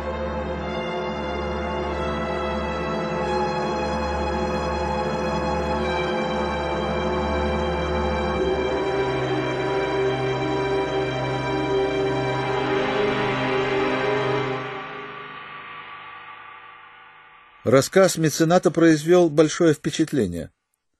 После общего молчания, лежащий около яблоньки Новакович вздохнул своей могучей грудью так, что даже приподнялся корпусом. Эти две истории, ваша меценат и мотылька, навалились на меня, как две надгробные плиты. Я возлагаю большие надежды на яблоньку, в смысле освежения этой склепообразной и скелетоподобной атмосферы — Рассказывайте, что хотите, яблонька. И если даже вы заткнете какой-нибудь иллюминатор дельфином, все равно окружающие будут в восторге. Яблонька погладила нежной рукой огромную голову белого медведя и решительно тряхнула жидким золотом своих растрепавшихся волос. Ну, хорошо. Так как у нас уже установилось правило давать историям заглавие, то я назову свою историю несколько легкомысленно — Связался черт с младенцем. Да. Два года тому назад жила я с родными на даче. При даче был небольшой парк, который непосредственно переходил в лес, отделяясь от него деревянным высоким забором. Возле забора стояла скамья, на которой я любила сиживать, с томиком Тургенева или Гончарова «Пригретое солнышко». Сижу однажды, читаю, вдруг слышу за забором шорох. И тут же ухо мое уловило чье-то дыхание. Я поняла, что в заборную щель кто-то меня разглядывает. Ведь человек всегда инстинктивно чувствует, когда за ним наблюдают. Я спросила, кто там? Но в ответ услышала только шорох чьих-то быстро удаляющихся шагов. Тут же этот пустяк сразу вылетел из моей головы, но вечером, когда я вернулась с прогулки по озеру в свою комнату, мне в глаза бросилась странная вещь. На туалетном столике, прислоненный к зеркалу, стоял образ святителя Николая Чудотворца в золоченой ризе. Мне себя от удивления я позвала прислугу, спросила всех домашних. Все выразили полное недоумение. Такого образа ни у кого в доме не было и в мою комнату никто не заходил, тем более, что дверь была мною заперта. Дня через два повторилось то же самое. Утром дыхание за забором и шорохи, а вечером на туалетном столике новый презент – флакон французских духов. Ну, правда, уже откупоренный и начатый. И снова никто из домашних не мог этого объяснить, а горничная посоветовала запирать мое окно, выходящее в сад. Я так и сделала. Но на четвертый день окно оказалось открытым. А на столике лежало несколько книг в великолепных переплетах, причем подбор был самый странный. Два тома энциклопедического словаря, том стихов Бодлера и семь смертных грехов Эжена Сю в русском переводе. Мне сделалось не по себе. Очевидно, кто-то через окно являлся в мою комнату, как к себе домой. И хотя ничего не уносила, а наоборот одаривал меня же, ну согласитесь, неприятно чувствовать, что мой дом, моя крепость — это фундаментальное правило англичан, уже кем-то неоднократно нарушалось. На другое утро я захватила томик Бодлера и направилась к своей любимой скамейке. Снова за забором шорох и чье-то дыхание. Я подождала немного, сделала вид, что всецело погружена в книгу, и вдруг, как молния, внезапно обернулась назад. Взгляд мой успел схватить чью-то рыжую голову в жакейской фуражке, при моем движении вдруг провалившуюся вниз с легким восклицанием. «Послушайте, молодой человек», — строго сказал я, — «подглядывать неблагородно. Лучше уж покажитесь, чем прятаться за забором, как заяц». «Я не прячусь», — сконфуженно пробормотал рыжий молодой человек, снова выглянув из-за забора. «Я тут вообще на сад любуюсь». Вдруг, заметив книгу Будлера, он радостно улыбнулся. «Понравилась вам, барышня?» Тут я сразу догадалась, кто был автором всех этих нелепых подношений, а он и не отпирался. «Простите, барышня, я ж ничего не взял у вас. Наоборот, презентовал кое-чего на память. Уж очень вы мне приятны, лопни мои глаза. Сломайте мне два ребра, ежели вру. А если вы думаете о растратах, так об этом не извольте беспокоиться. Я ни копеечки не потратил, все за даром. Так значит, вы вор, догадалась я. Ну, конечно, вор и есть, радостно ответил мой новый знакомый. Занятная история.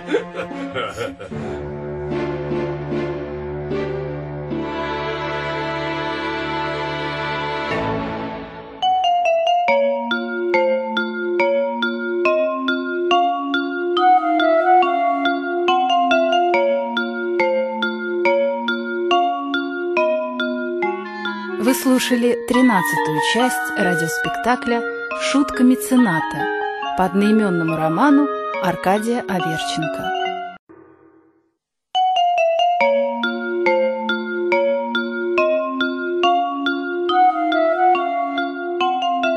Театр Радио России представляет Шутка мецената Радиоспектакль по одноименному роману Аркадия Аверченко. Часть 14.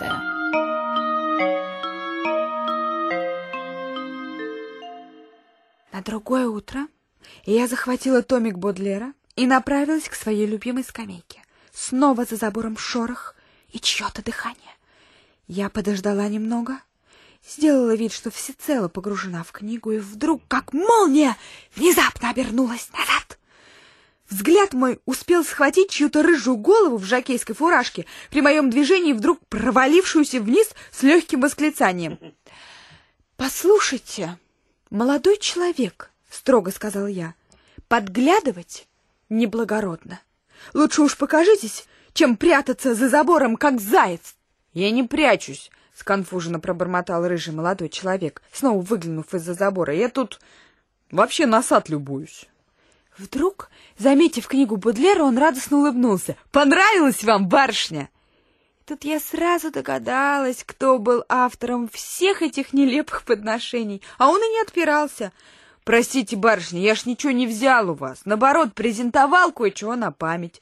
Уж очень вы мне приятны, лопни мои глаза. Сломайте мне два ребра, ежели вру. А если вы думаете о растратах, так об этом не извольте беспокоиться. Я ни копеечки не потратил, все за даром». «Так значит, вы вор?» — догадалась я. «Ну, конечно!» «Вор и есть!» — радостно ответил мой новый знакомый. Занятная история. Яблонька, да как же ваш новый знакомый не побоялся вам признаться, что он вор? Ведь вы ж могли его выдать. Ну, вернее, мы-то знаем, что не выдали бы. Но он-то, он-то откуда мог знать? Вот-вот, я то же самое у него спросила, а он так уверенно отвечает.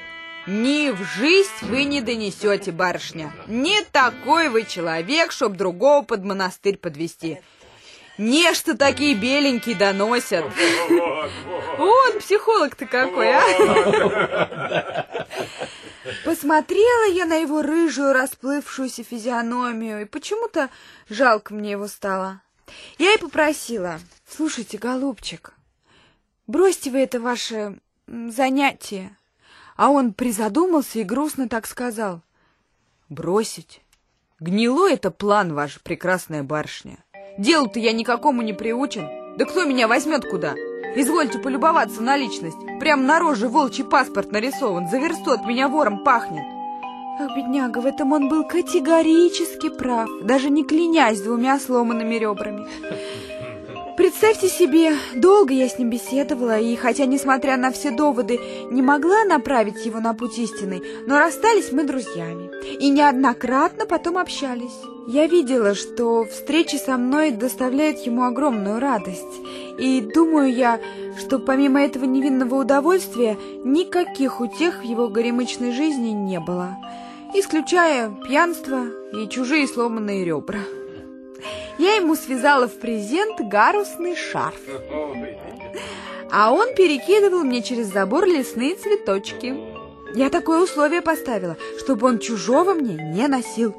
Но и тут два раза он по своей воровской натуре жульничал, потому что один раз принес мне цветущий розовый куст, выдернутый с корнем, а в другой раз букет великолепных оранжерейных цветов, бешено клянясь при этом всеми сломанными ребрами мира, что сорвал его в лесу.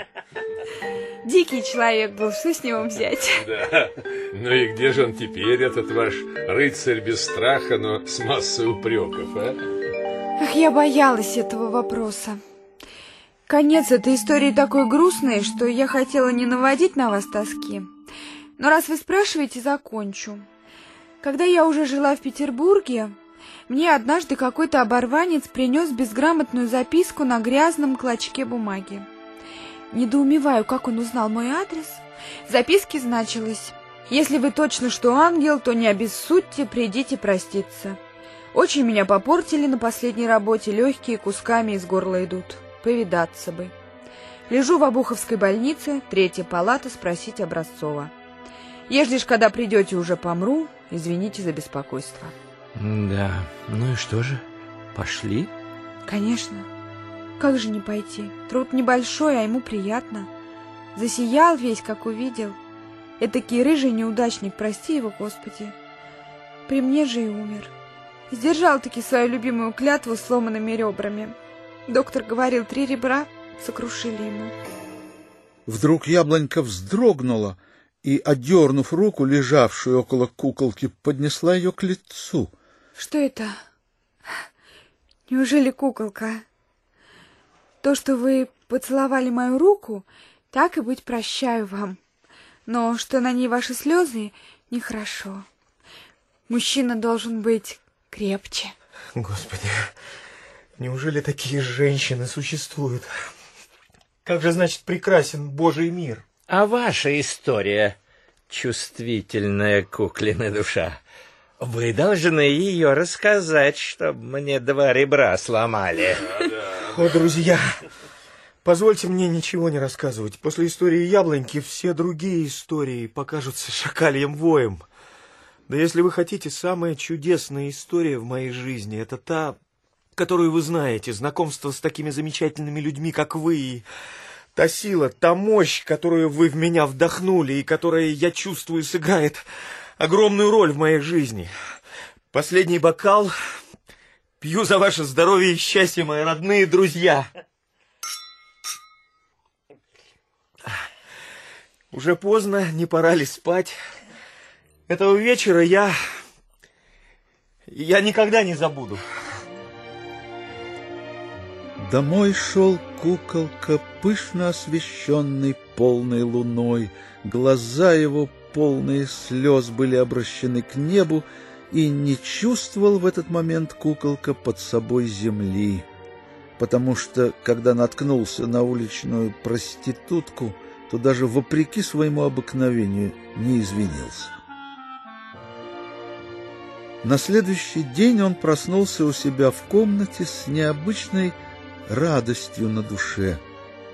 Да и сам день к тому располагал. Случаются в Петербурге такие воскресные дни, когда воздух делается как-то чище и светлее, небо ярче, и солнце светит тоже по-праздничному.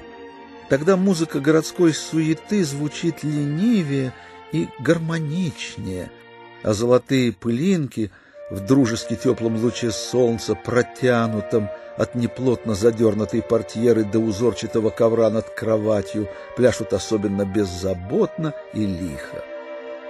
Хоровод этих крошек особенно затанцевал и закружился, когда куколка потянулся в своей постели и раскрыл сонные глаза.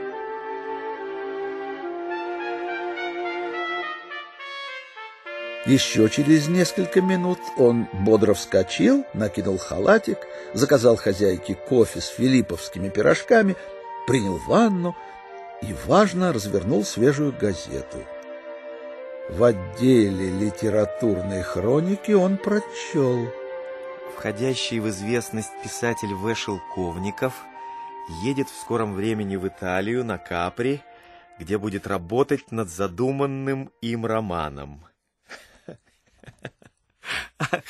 Ах, мотылек, мотылек, вечно он что-нибудь выдумает. Впрочем, это он для меня же. Какой такой роман и в голове даже не было. А, роман хорошо бы написать. Толстый такой в трех частях. Куколка выпил большую чашку кофе с двумя филипповскими пирожками, еще тепленькими, и принялся писать матери в провинцию восторженное письмо о своих блестящих шагах на поприще литературной славы, о верных друзьях меценатовской плеяды, о яблоньке, которая, по его меткому утверждению, была лучшим божьим созданием на земле, о романе в трех-четырех частях, который он предполагает писать, о взаимоотношениях редактора и издателя «Вершин», о своей квартирной хозяйке.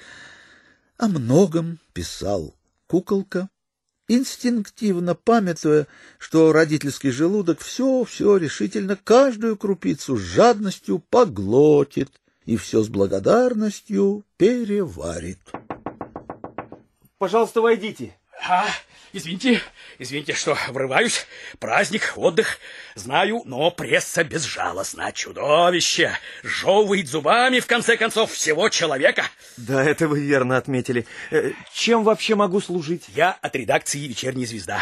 Прислан интервьюировать. Вас разрешите? Да что вы... Мне, право, так неловко. Зачем же вам беспокоиться? Я бы сам пришел, если нужно. О, что вы, что вы, что вы, что вы. Как же мы осмелились бы беспокоить такого популярного человека? Итак, разрешите? Извольте.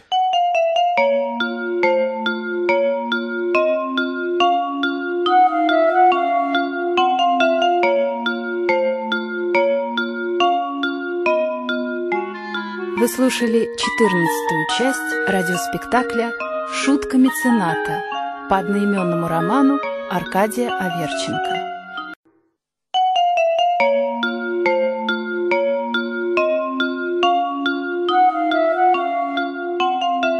Театр Радио России представляет Шутка мецената Радиоспектакль по одноименному роману Аркадия Аверченко. Часть пятнадцатая Вот, проходите, пожалуйста, М. вот сюда, к столу. Да вы не хотите ли кофе выпить? Вот и булочки, масло, э, пирожок есть. Я, собственно, уже завтракал, но если вы настаиваете... Под такой бы пирожок, да рюмочку бы водки, а, двуспальную. Ах ты, несчастье какое, водки как раз и нет. О, впрочем, есть красное вино. Вы выпейте красного. Ну, конечно, с удовольствием. Ах, какая удача. Вот, прошу вас. Мгм, мгм, Благодарю. Ну, м, Прогулка, знаете ли, дьявольски развивает аппетит. Где родились? В Симбирске. Хороший город. Непременно побываю. Учились? Учился. И правильно. Учение, как говорится, свет. Почему начали писать? Тянуло меня к литературе. М, благороднейшая тяга. Другого паршивца к бильярду тянет. Батифончик этакий заложить. А избранные натуры непременно к литературе взор свой обращают. Или там к музыке какой ни на есть. На какие языки переведены? Собственно, еще ни на какие. Так и запишем. Две поэмы вышли в английском переводе в «Меркюр де Франс». Но... Никаких возражений. Кого из классиков лично знали? Тургенева, Достоевского, Гончарова. Помилуйте, меня и на свете тогда не было. М-м, прискорбно. Строк 30 похитил у меня это ваша молодость. Впрочем, черкнем штришок. В бытность свою в Симбирске великий Тургенев взял однажды на руки Шелковникова, тогда еще малютку, и пророчески воскликнул. Вот он, мой продолжатель. Но ведь этого не было. Ну, а почем вы знаете? Вдруг было. Да вы по младенчеству не обратили внимания. Хе. Ваш любимый писатель? Пушкин. Так и занесем. Пушкин и Достоевский. Говорят, роман пишете. Видите ли, я еще не знаю. Так, тайна, тайна, понимаю. Тайна святое дело. Из какого быта? Я полагаю, насчет оскудения интеллигенции? А? Как вам сказать? Вот... Э... Так и запишем. В будущем произведении жестоко бичуются уродливости русских рудиных, оторвавшихся от земли.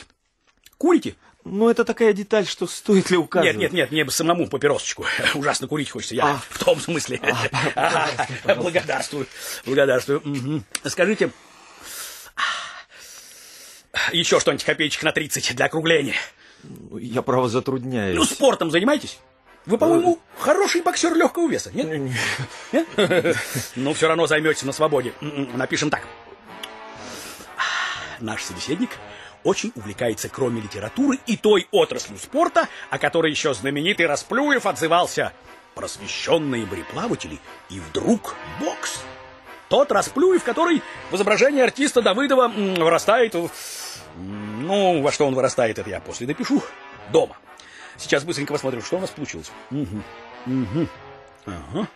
М, Да, суховато немного вышло.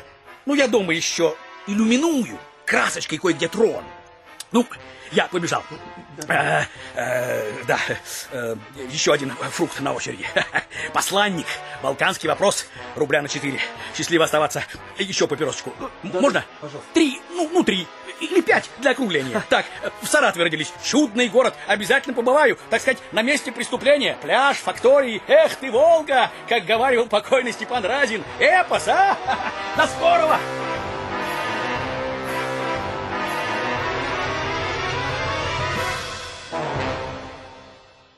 Когда репортер ушел, куколка минут пять сидел оглушенный, будто его посадили под жерлом пушки и выстрелили.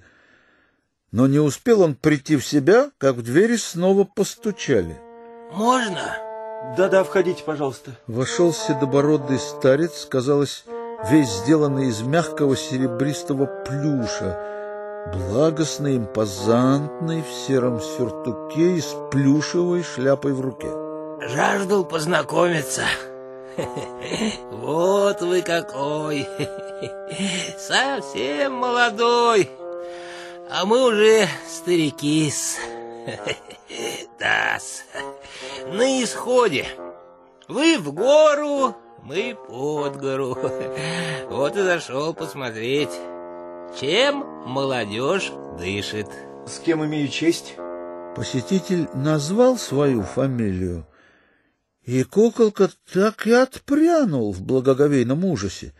Носитель фамилии был крупный по петербургскому масштабу писатель, гремевший своими романами в прошедшем десятилетии.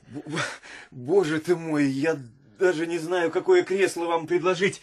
Ведь вы наш учитель. На какое почетное место посадить вас?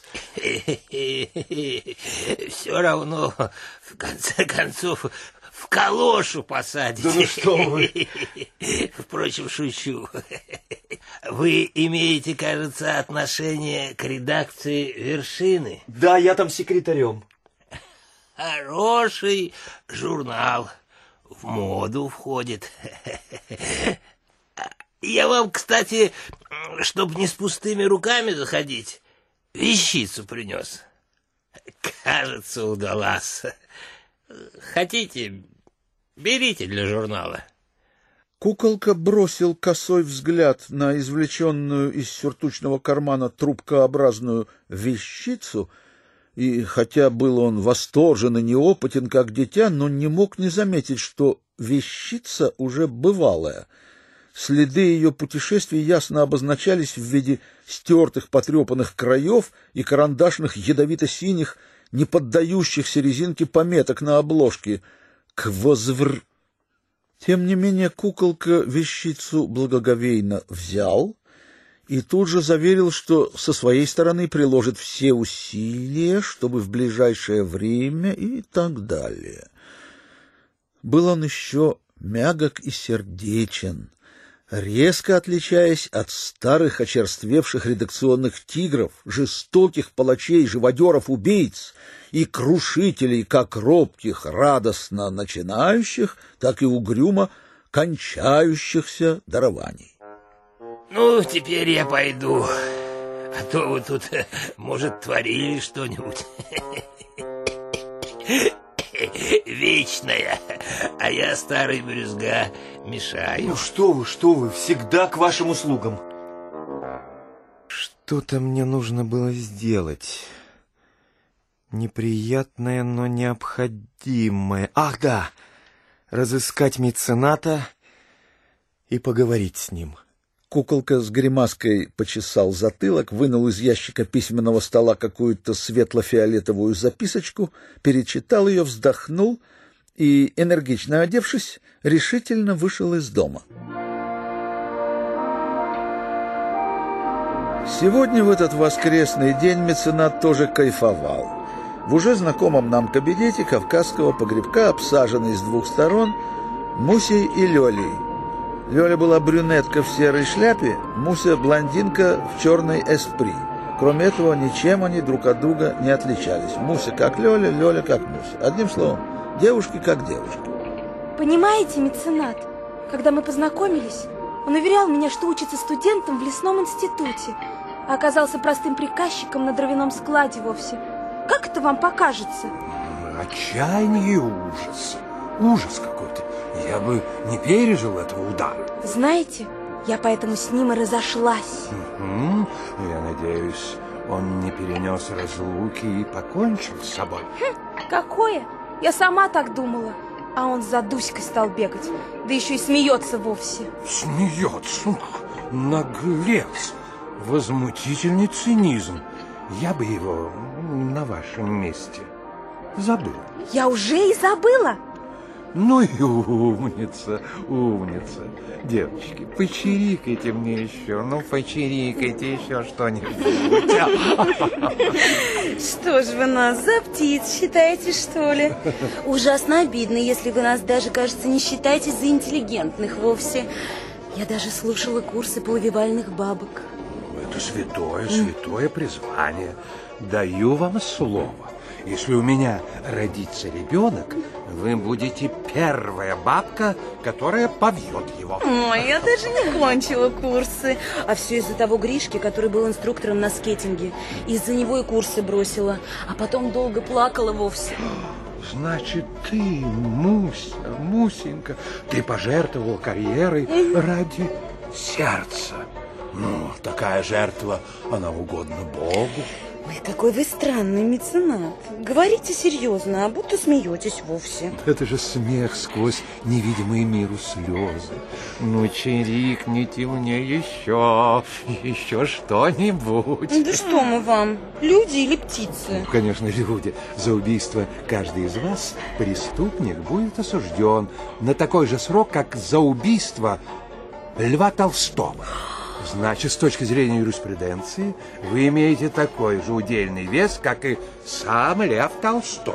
А у меня есть открытка Льва Толстого. Быть не может.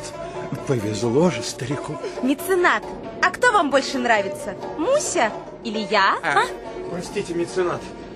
Я, право бы, не решился, но мне очень нужно с вами поговорить.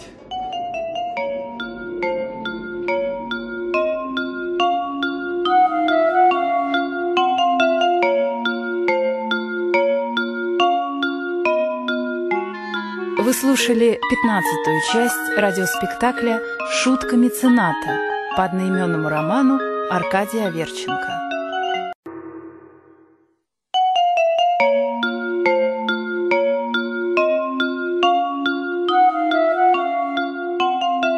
Театр Радио России представляет Шутка мецената. Радиоспектакль по одноименному роману Аркадия Аверченко. Часть шестнадцатая.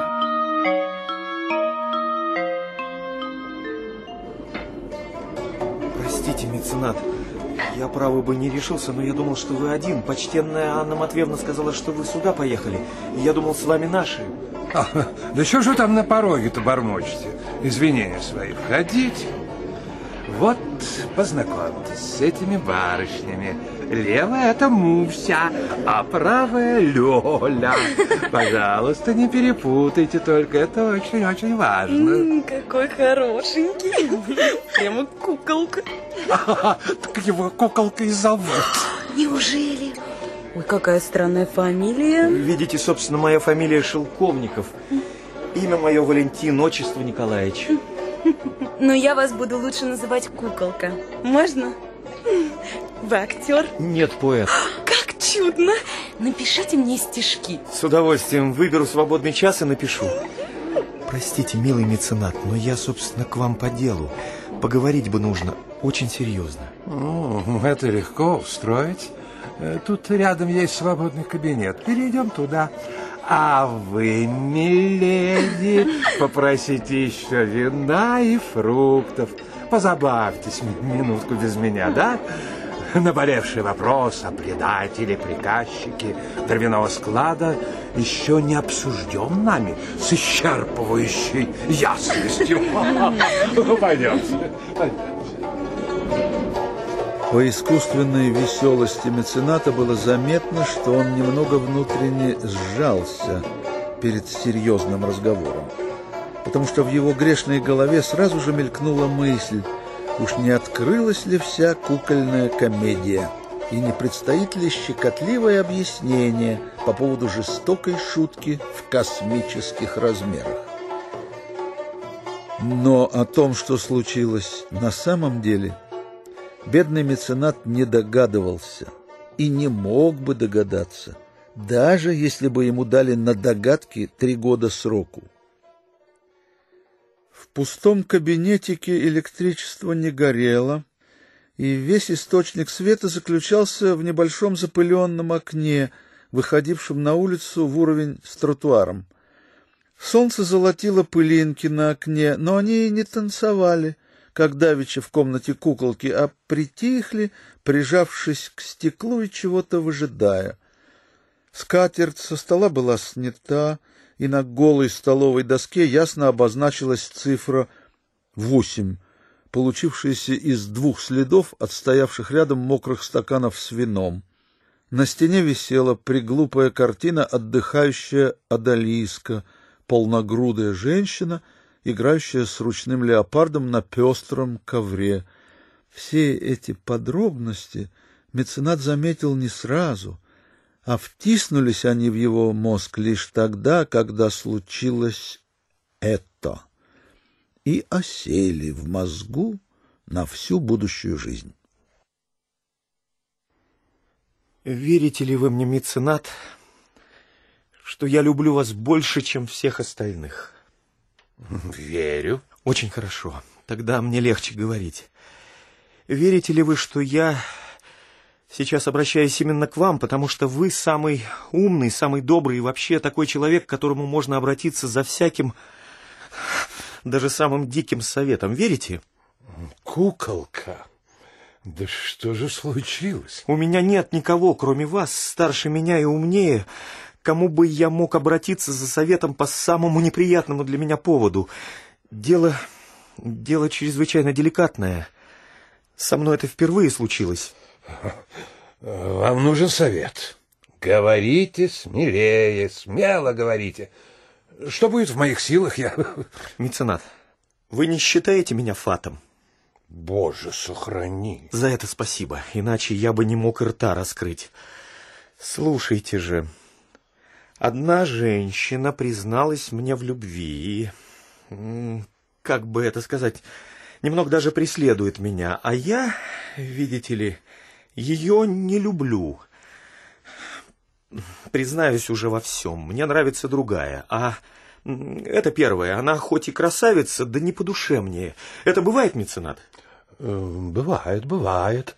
Но скажите, куколка, а вы давали первой женщине ну, какой-нибудь повод? Ни малейшего. Я только был вежлив, как со всеми прочими. Э, Ну, если вы мне так доверились, так доверяйтесь до конца. Чтобы дать вам толковый совет, я должен знать, кто это первое. А? Я думал, вы сами догадаетесь. Впрочем, уж буду говорить все прямо как на исповеди. Ее высочество. Э, Какое высочество? Ах, боже мой, да та красавица, которая была с нами в прошлом месяце в этом ресторане. Еще Новакович рассказывал, что она на воздушном шаре от отца бежала. Ну, принцесса, одним словом. Потолок был и без того низкий, а в этот момент он спустился еще ниже, треском ударил мецената по темени, пригнул его и расплющил. Меценат молча покачнулся, уцепился за спинку стула и осел, будто из него кто-то волшебной силой сразу вынул костяк. Что с вами, меценат? Вы как будто чем-то поражены. Может, мне не следовало этого говорить? А, нет, нет, нет, нет, ничего, ничего, это... э, э, я, кажется, я просто, кажется, выпил вина больше, чем полагается. Подождите. Меценат отошел к окну, оперся о подоконник и долго и внимательно разглядывал пылинки, осевшие на стекле. Вот эта дождевая засохшая клякса чрезвычайно напоминает очертания Африки. Да, Африка. Туда мы не доехали. Поленилась принцесса. А будь мы в Египте, ничего бы этого и не случилось. Восемь лет. И как легко их составить, эти восемь. След от двух пустых осушенных винных стаканов рядышком. Вот тебе и восьмерка. Ленивая Адалиска. Пожалуй, что и не ленивая.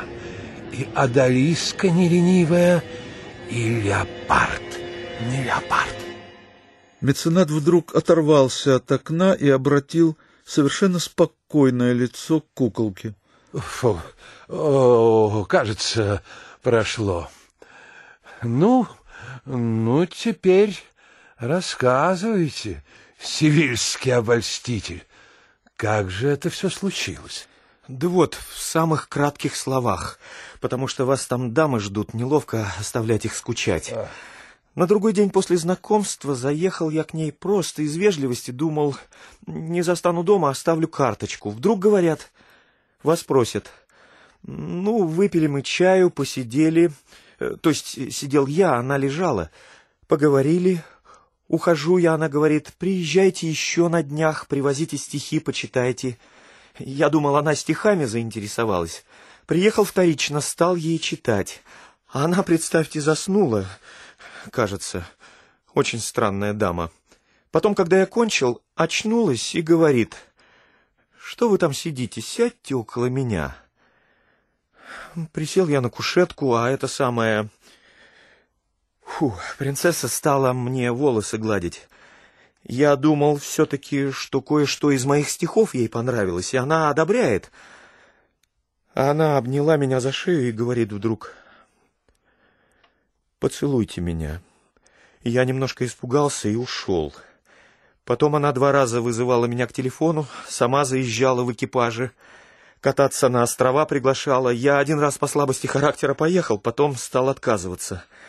Неприятно, знаете, когда человек все время говорит, «Вы меня разбудили, вы меня разбудили». Ах ты, ах ты, да неужели? Она заезжала за вами? Ей-богу! Но ведь это... эта принцесса ленива. Ленива, как сотня сытых кошек. Не знаю, что с ней сталось, совсем не такая, как первый вечер. Глаза сверкают, румянец во всю щеку. И губы облизывает, как вампир, ищущий крови. Я ее даже, знаете ли, немного боюсь. Вчера вечером четвертую записку от нее получил. Звонит, пишет, заезжает. Так что же вы от меня-то хотите? Вы с ней ближе знакомы, чем я. Посоветуйте, как всю эту историю ликвидировать, чтобы было не обидно для нее и чтобы мне не терять мужского достоинства.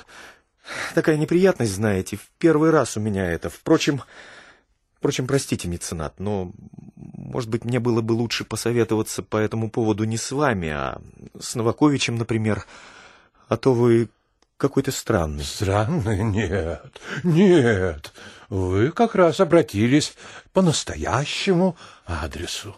Умнее ничего нельзя было придумать. А сделайте вы, чтобы выйти с честью, вот что. Возьмите портрет той особы, которую вы любите. Напишите на обороте «Моя невеста», да и пошлите ей без всякого письма. Она поймет, и все кончится красиво. Вы думаете, а это удобно? Чрезвычайно. Я вам советую как лицо не заинтересованное.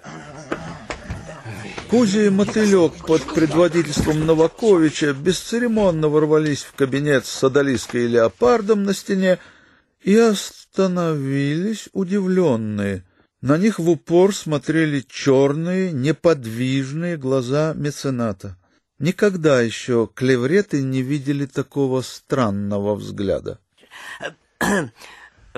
Простите, меценат, если вы еще не кончили, мы подождем. О, нет, нет, друзья, мы уже свободны.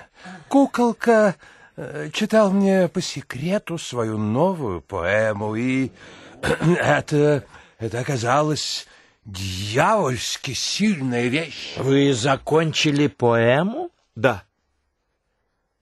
Закончу сегодня же.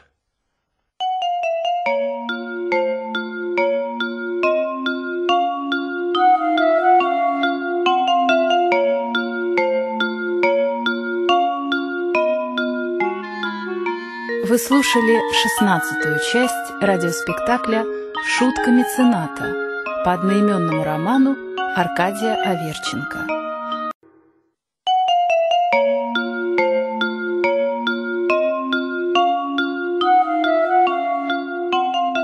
Театр Радио России представляет Шутка мецената Радиоспектакль по одноименному роману Аркадия Аверченко. Часть 17. Заключительная.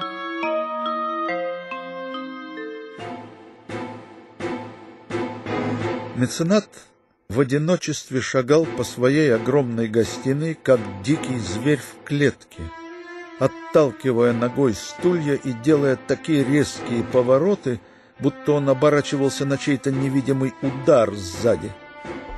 Но когда в дверь постучали, он отпрыгнул в сторону, повалился на диван и притворился сонным. Кто там еще? Э, э, войдите. А, ты, Кузя. Что с тобой? Что случилось? Меценат. Да, да ведь он форменный мошенник. Правда, я с вами проделал почти такую же штуку при первом знакомстве, но... но... Я ведь профессионал. Мне простительно тут. Этакой грязное животное. Стоп, стоп, стоп. В чем дело, Кузя? Ты говоришь так много, что из твоих слов я могу извлечь чрезвычайно мало. Проиграл. Шахматы. А во что же?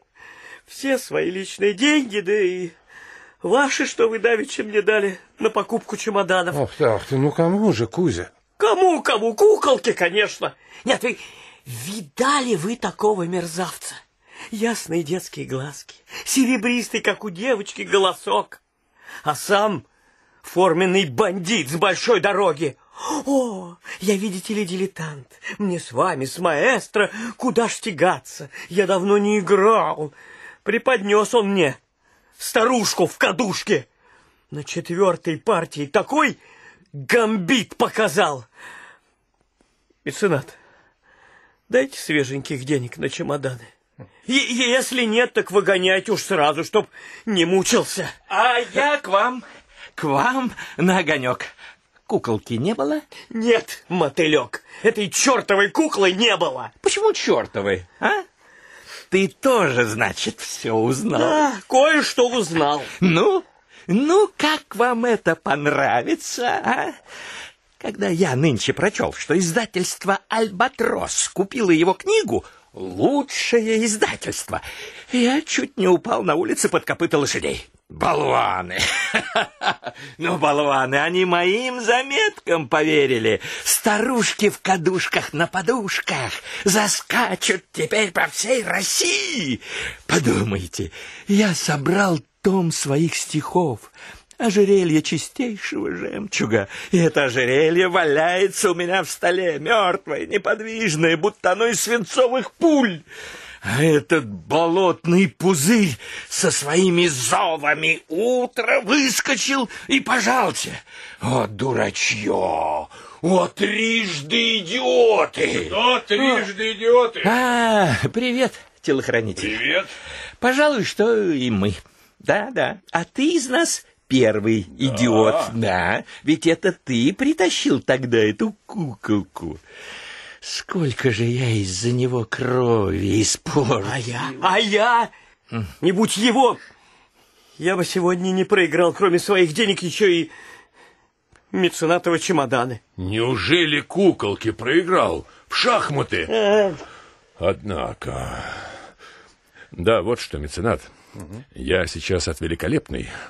Отпуск вам милостиво разрешен, даст. Но не можете ли, меценат, объяснить мне одной вещи?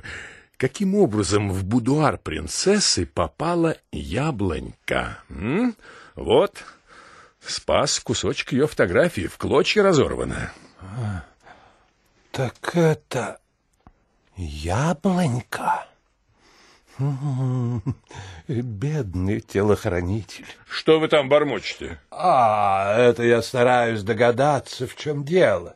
Действительно, как попала карточка яблоньки к моей жене, да еще разорванная. Уж не приревновала ли меня принцесса к яблоньке? Иначе я и не могу объяснить, хотя вы ведь никакого повода не давали, а, меценат? Я, я не малейшего. А на обороте, на обороте ничего не написано? А, я даже и не посмотрел. Вот тут. Хм, странно. Моя не... Дальше оторвана. Удивительная загадка. Ну почему же ты не спросил у принцессы? Вот поди-ка и спроси. Истерика у нее, у вашей принцессы. Дураком меня назвала и выгнала. И правильно назвала. Да почему же это я дурак? Я от куколки не потерпел урона, как ты с Кузей. Мы с меценатом остались неуязвимы. Да, ты сам, мотылек, виноват в отношении куколки. Заварил эту кашу с газетной рекламой, да и не знаешь, как ее теперь расхлебать. Как неопытный спирит. Вызвать призрак вызвал, а как теперь его спроводить обратно, и не знаешь. Да ведь лопнет же все это. Ну не может не лопнуть. Ведь если выйдет книжка, старушку в избушке никуда не спрятать. А это конец. Стучала я, стучала, а вы тут так кричите, хоть из пушек пали. Здравствуйте, разбойнички, как говорит няня. А куколки еще нет? И вы насчет куколки. Куколка, куколку, куколкой, а куколке... А, вот и он. Комплект полный. Друзья, я так счастлив, так счастлив. Из-за себя, из-за вас, мотылек. Вы снова можете занять ваше секретарское место. Что такое? И вас также ушли из редакции, как и меня? Наоборот. Помните, я вам говорил, что редактор переходит в ежедневную газету? А? И знаете, кого он пригласил на освободившееся место редактора? Меня! Примилейший человек. И подумать только, что всем этим я обязан вам. А правда ли, что Альбатрос издает вашу книгу? Да, Можете меня поздравить. Да у меня с собой, впрочем, и корректурные листы. Где, где? Покажите. Да вот они. А старушка где? Старушка есть, а старушка в избушке? Где она? Куда вы ее тут засунули? Я совершенно не понимаю, почему вам так исключительно нравятся эти стихи. Я их сюда и не включал. Но почему? Ведь вы же написали эти стихи, или не вы? Да я-то я, но спросите, когда? Это старый грех, мне тогда было лет шестнадцать. Когда Новакович попросил меня прочесть в кафе при первом знакомстве все мои стихи, я и стал читать их в хронологическом порядке. А он вдруг на этой самой несовершенной старушке неожиданно пришел в восторг, схватил меня за руку и потащил к меценату. Да, дом мецената принес мне счастье, друзья. И не только литературное. Господа, в доме мецената я нашел самое большое счастье на земле — Позвольте, друзья, представить вам мою невесту. Чего вы так краснеете, яблонька? Через месяц наша свадьба, и мы едем во Флоренцию. Буду там, с вашего благословения, новую вещь для Альбатроса писать. Роман в трех частях уже заказан. Подойди же, подойди, мотылек. Поздравь его, а. а то неловко. У тебя лицо как старый кисет, из которого вытрясли весь табак. Отстань.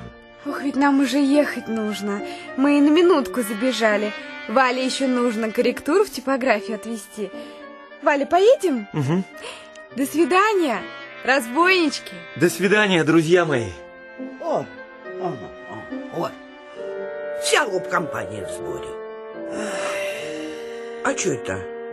А что это у вас темно-то как? Ой, сидите, словно сычи какие нахохлились, а? А, небось, коньячище опять хлестать будете, ага, разбойники. Ох-охо, сюда подать, на ковре, аль по-христиански в столовую, а? А что, пожалуй, лучший выход из положения, а? Меценат, коньячок, а? И то правда. Ну, ребята, нечего нюнить. Гляди веселей, ходи козырем. Ах, выпьем сегодня, чтоб звон пошел. А завтра, айда к берегам старой матушки Волги, целой разбойничьей ватагой. На широкие речные просторы, куда Стенька Разин швырял женщин, как котят. Туда и, впрочем, бабам и дорога. Ай да! Долой Петербург! Да здравствуют Жигули! Кальвия! Почествуйте Волжскую вольницу! Что ж вы, черти, приуныли? Эй ты, Филька, шут, пляши! Грянем, братцы, удалую! За помин ее души!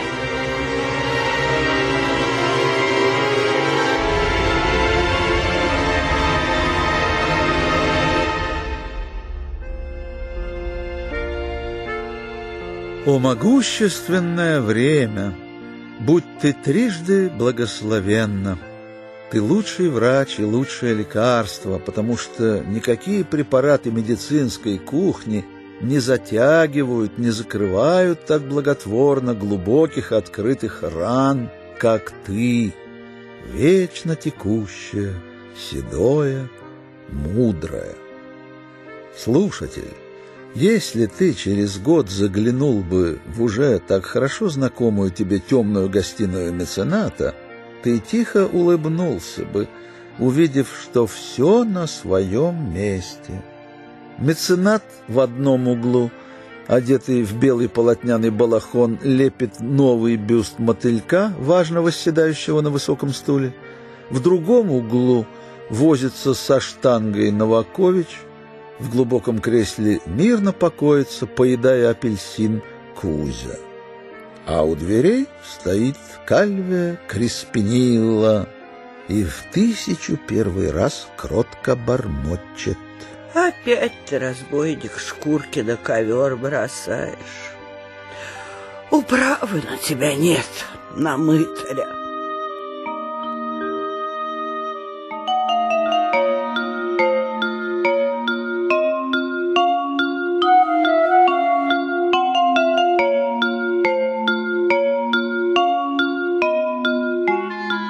Вы слушали радиоспектакль «Шутка мецената» по одноименному роману Аркадия Аверченко. Роли исполняли от автора Сергей Юрский, меценат Геннадий Бортников, мотылек Олег Форостенко, Кузя Дмитрий Филимонов, Новакович Сергей Колесников, Анна Матвеевна Наталья Тинякова, Куколка Юрий Васильев, Яблонька Дарья Юрская, Вера Антоновна Людмила Гнилова. В эпизодах принимали участие артисты Александр Пожаров, Владимир Дубровский, Ирина Киреева, Татьяна Морозова и Алексей Дубровский. Над спектаклем работали автор инсценировки Наталья Шолохова, режиссер Вера Малышева, композитор Михаил Антал, звукорежиссер Александр Трухан, ассистент режиссера Михаил Розенберг. Театр «Радио России».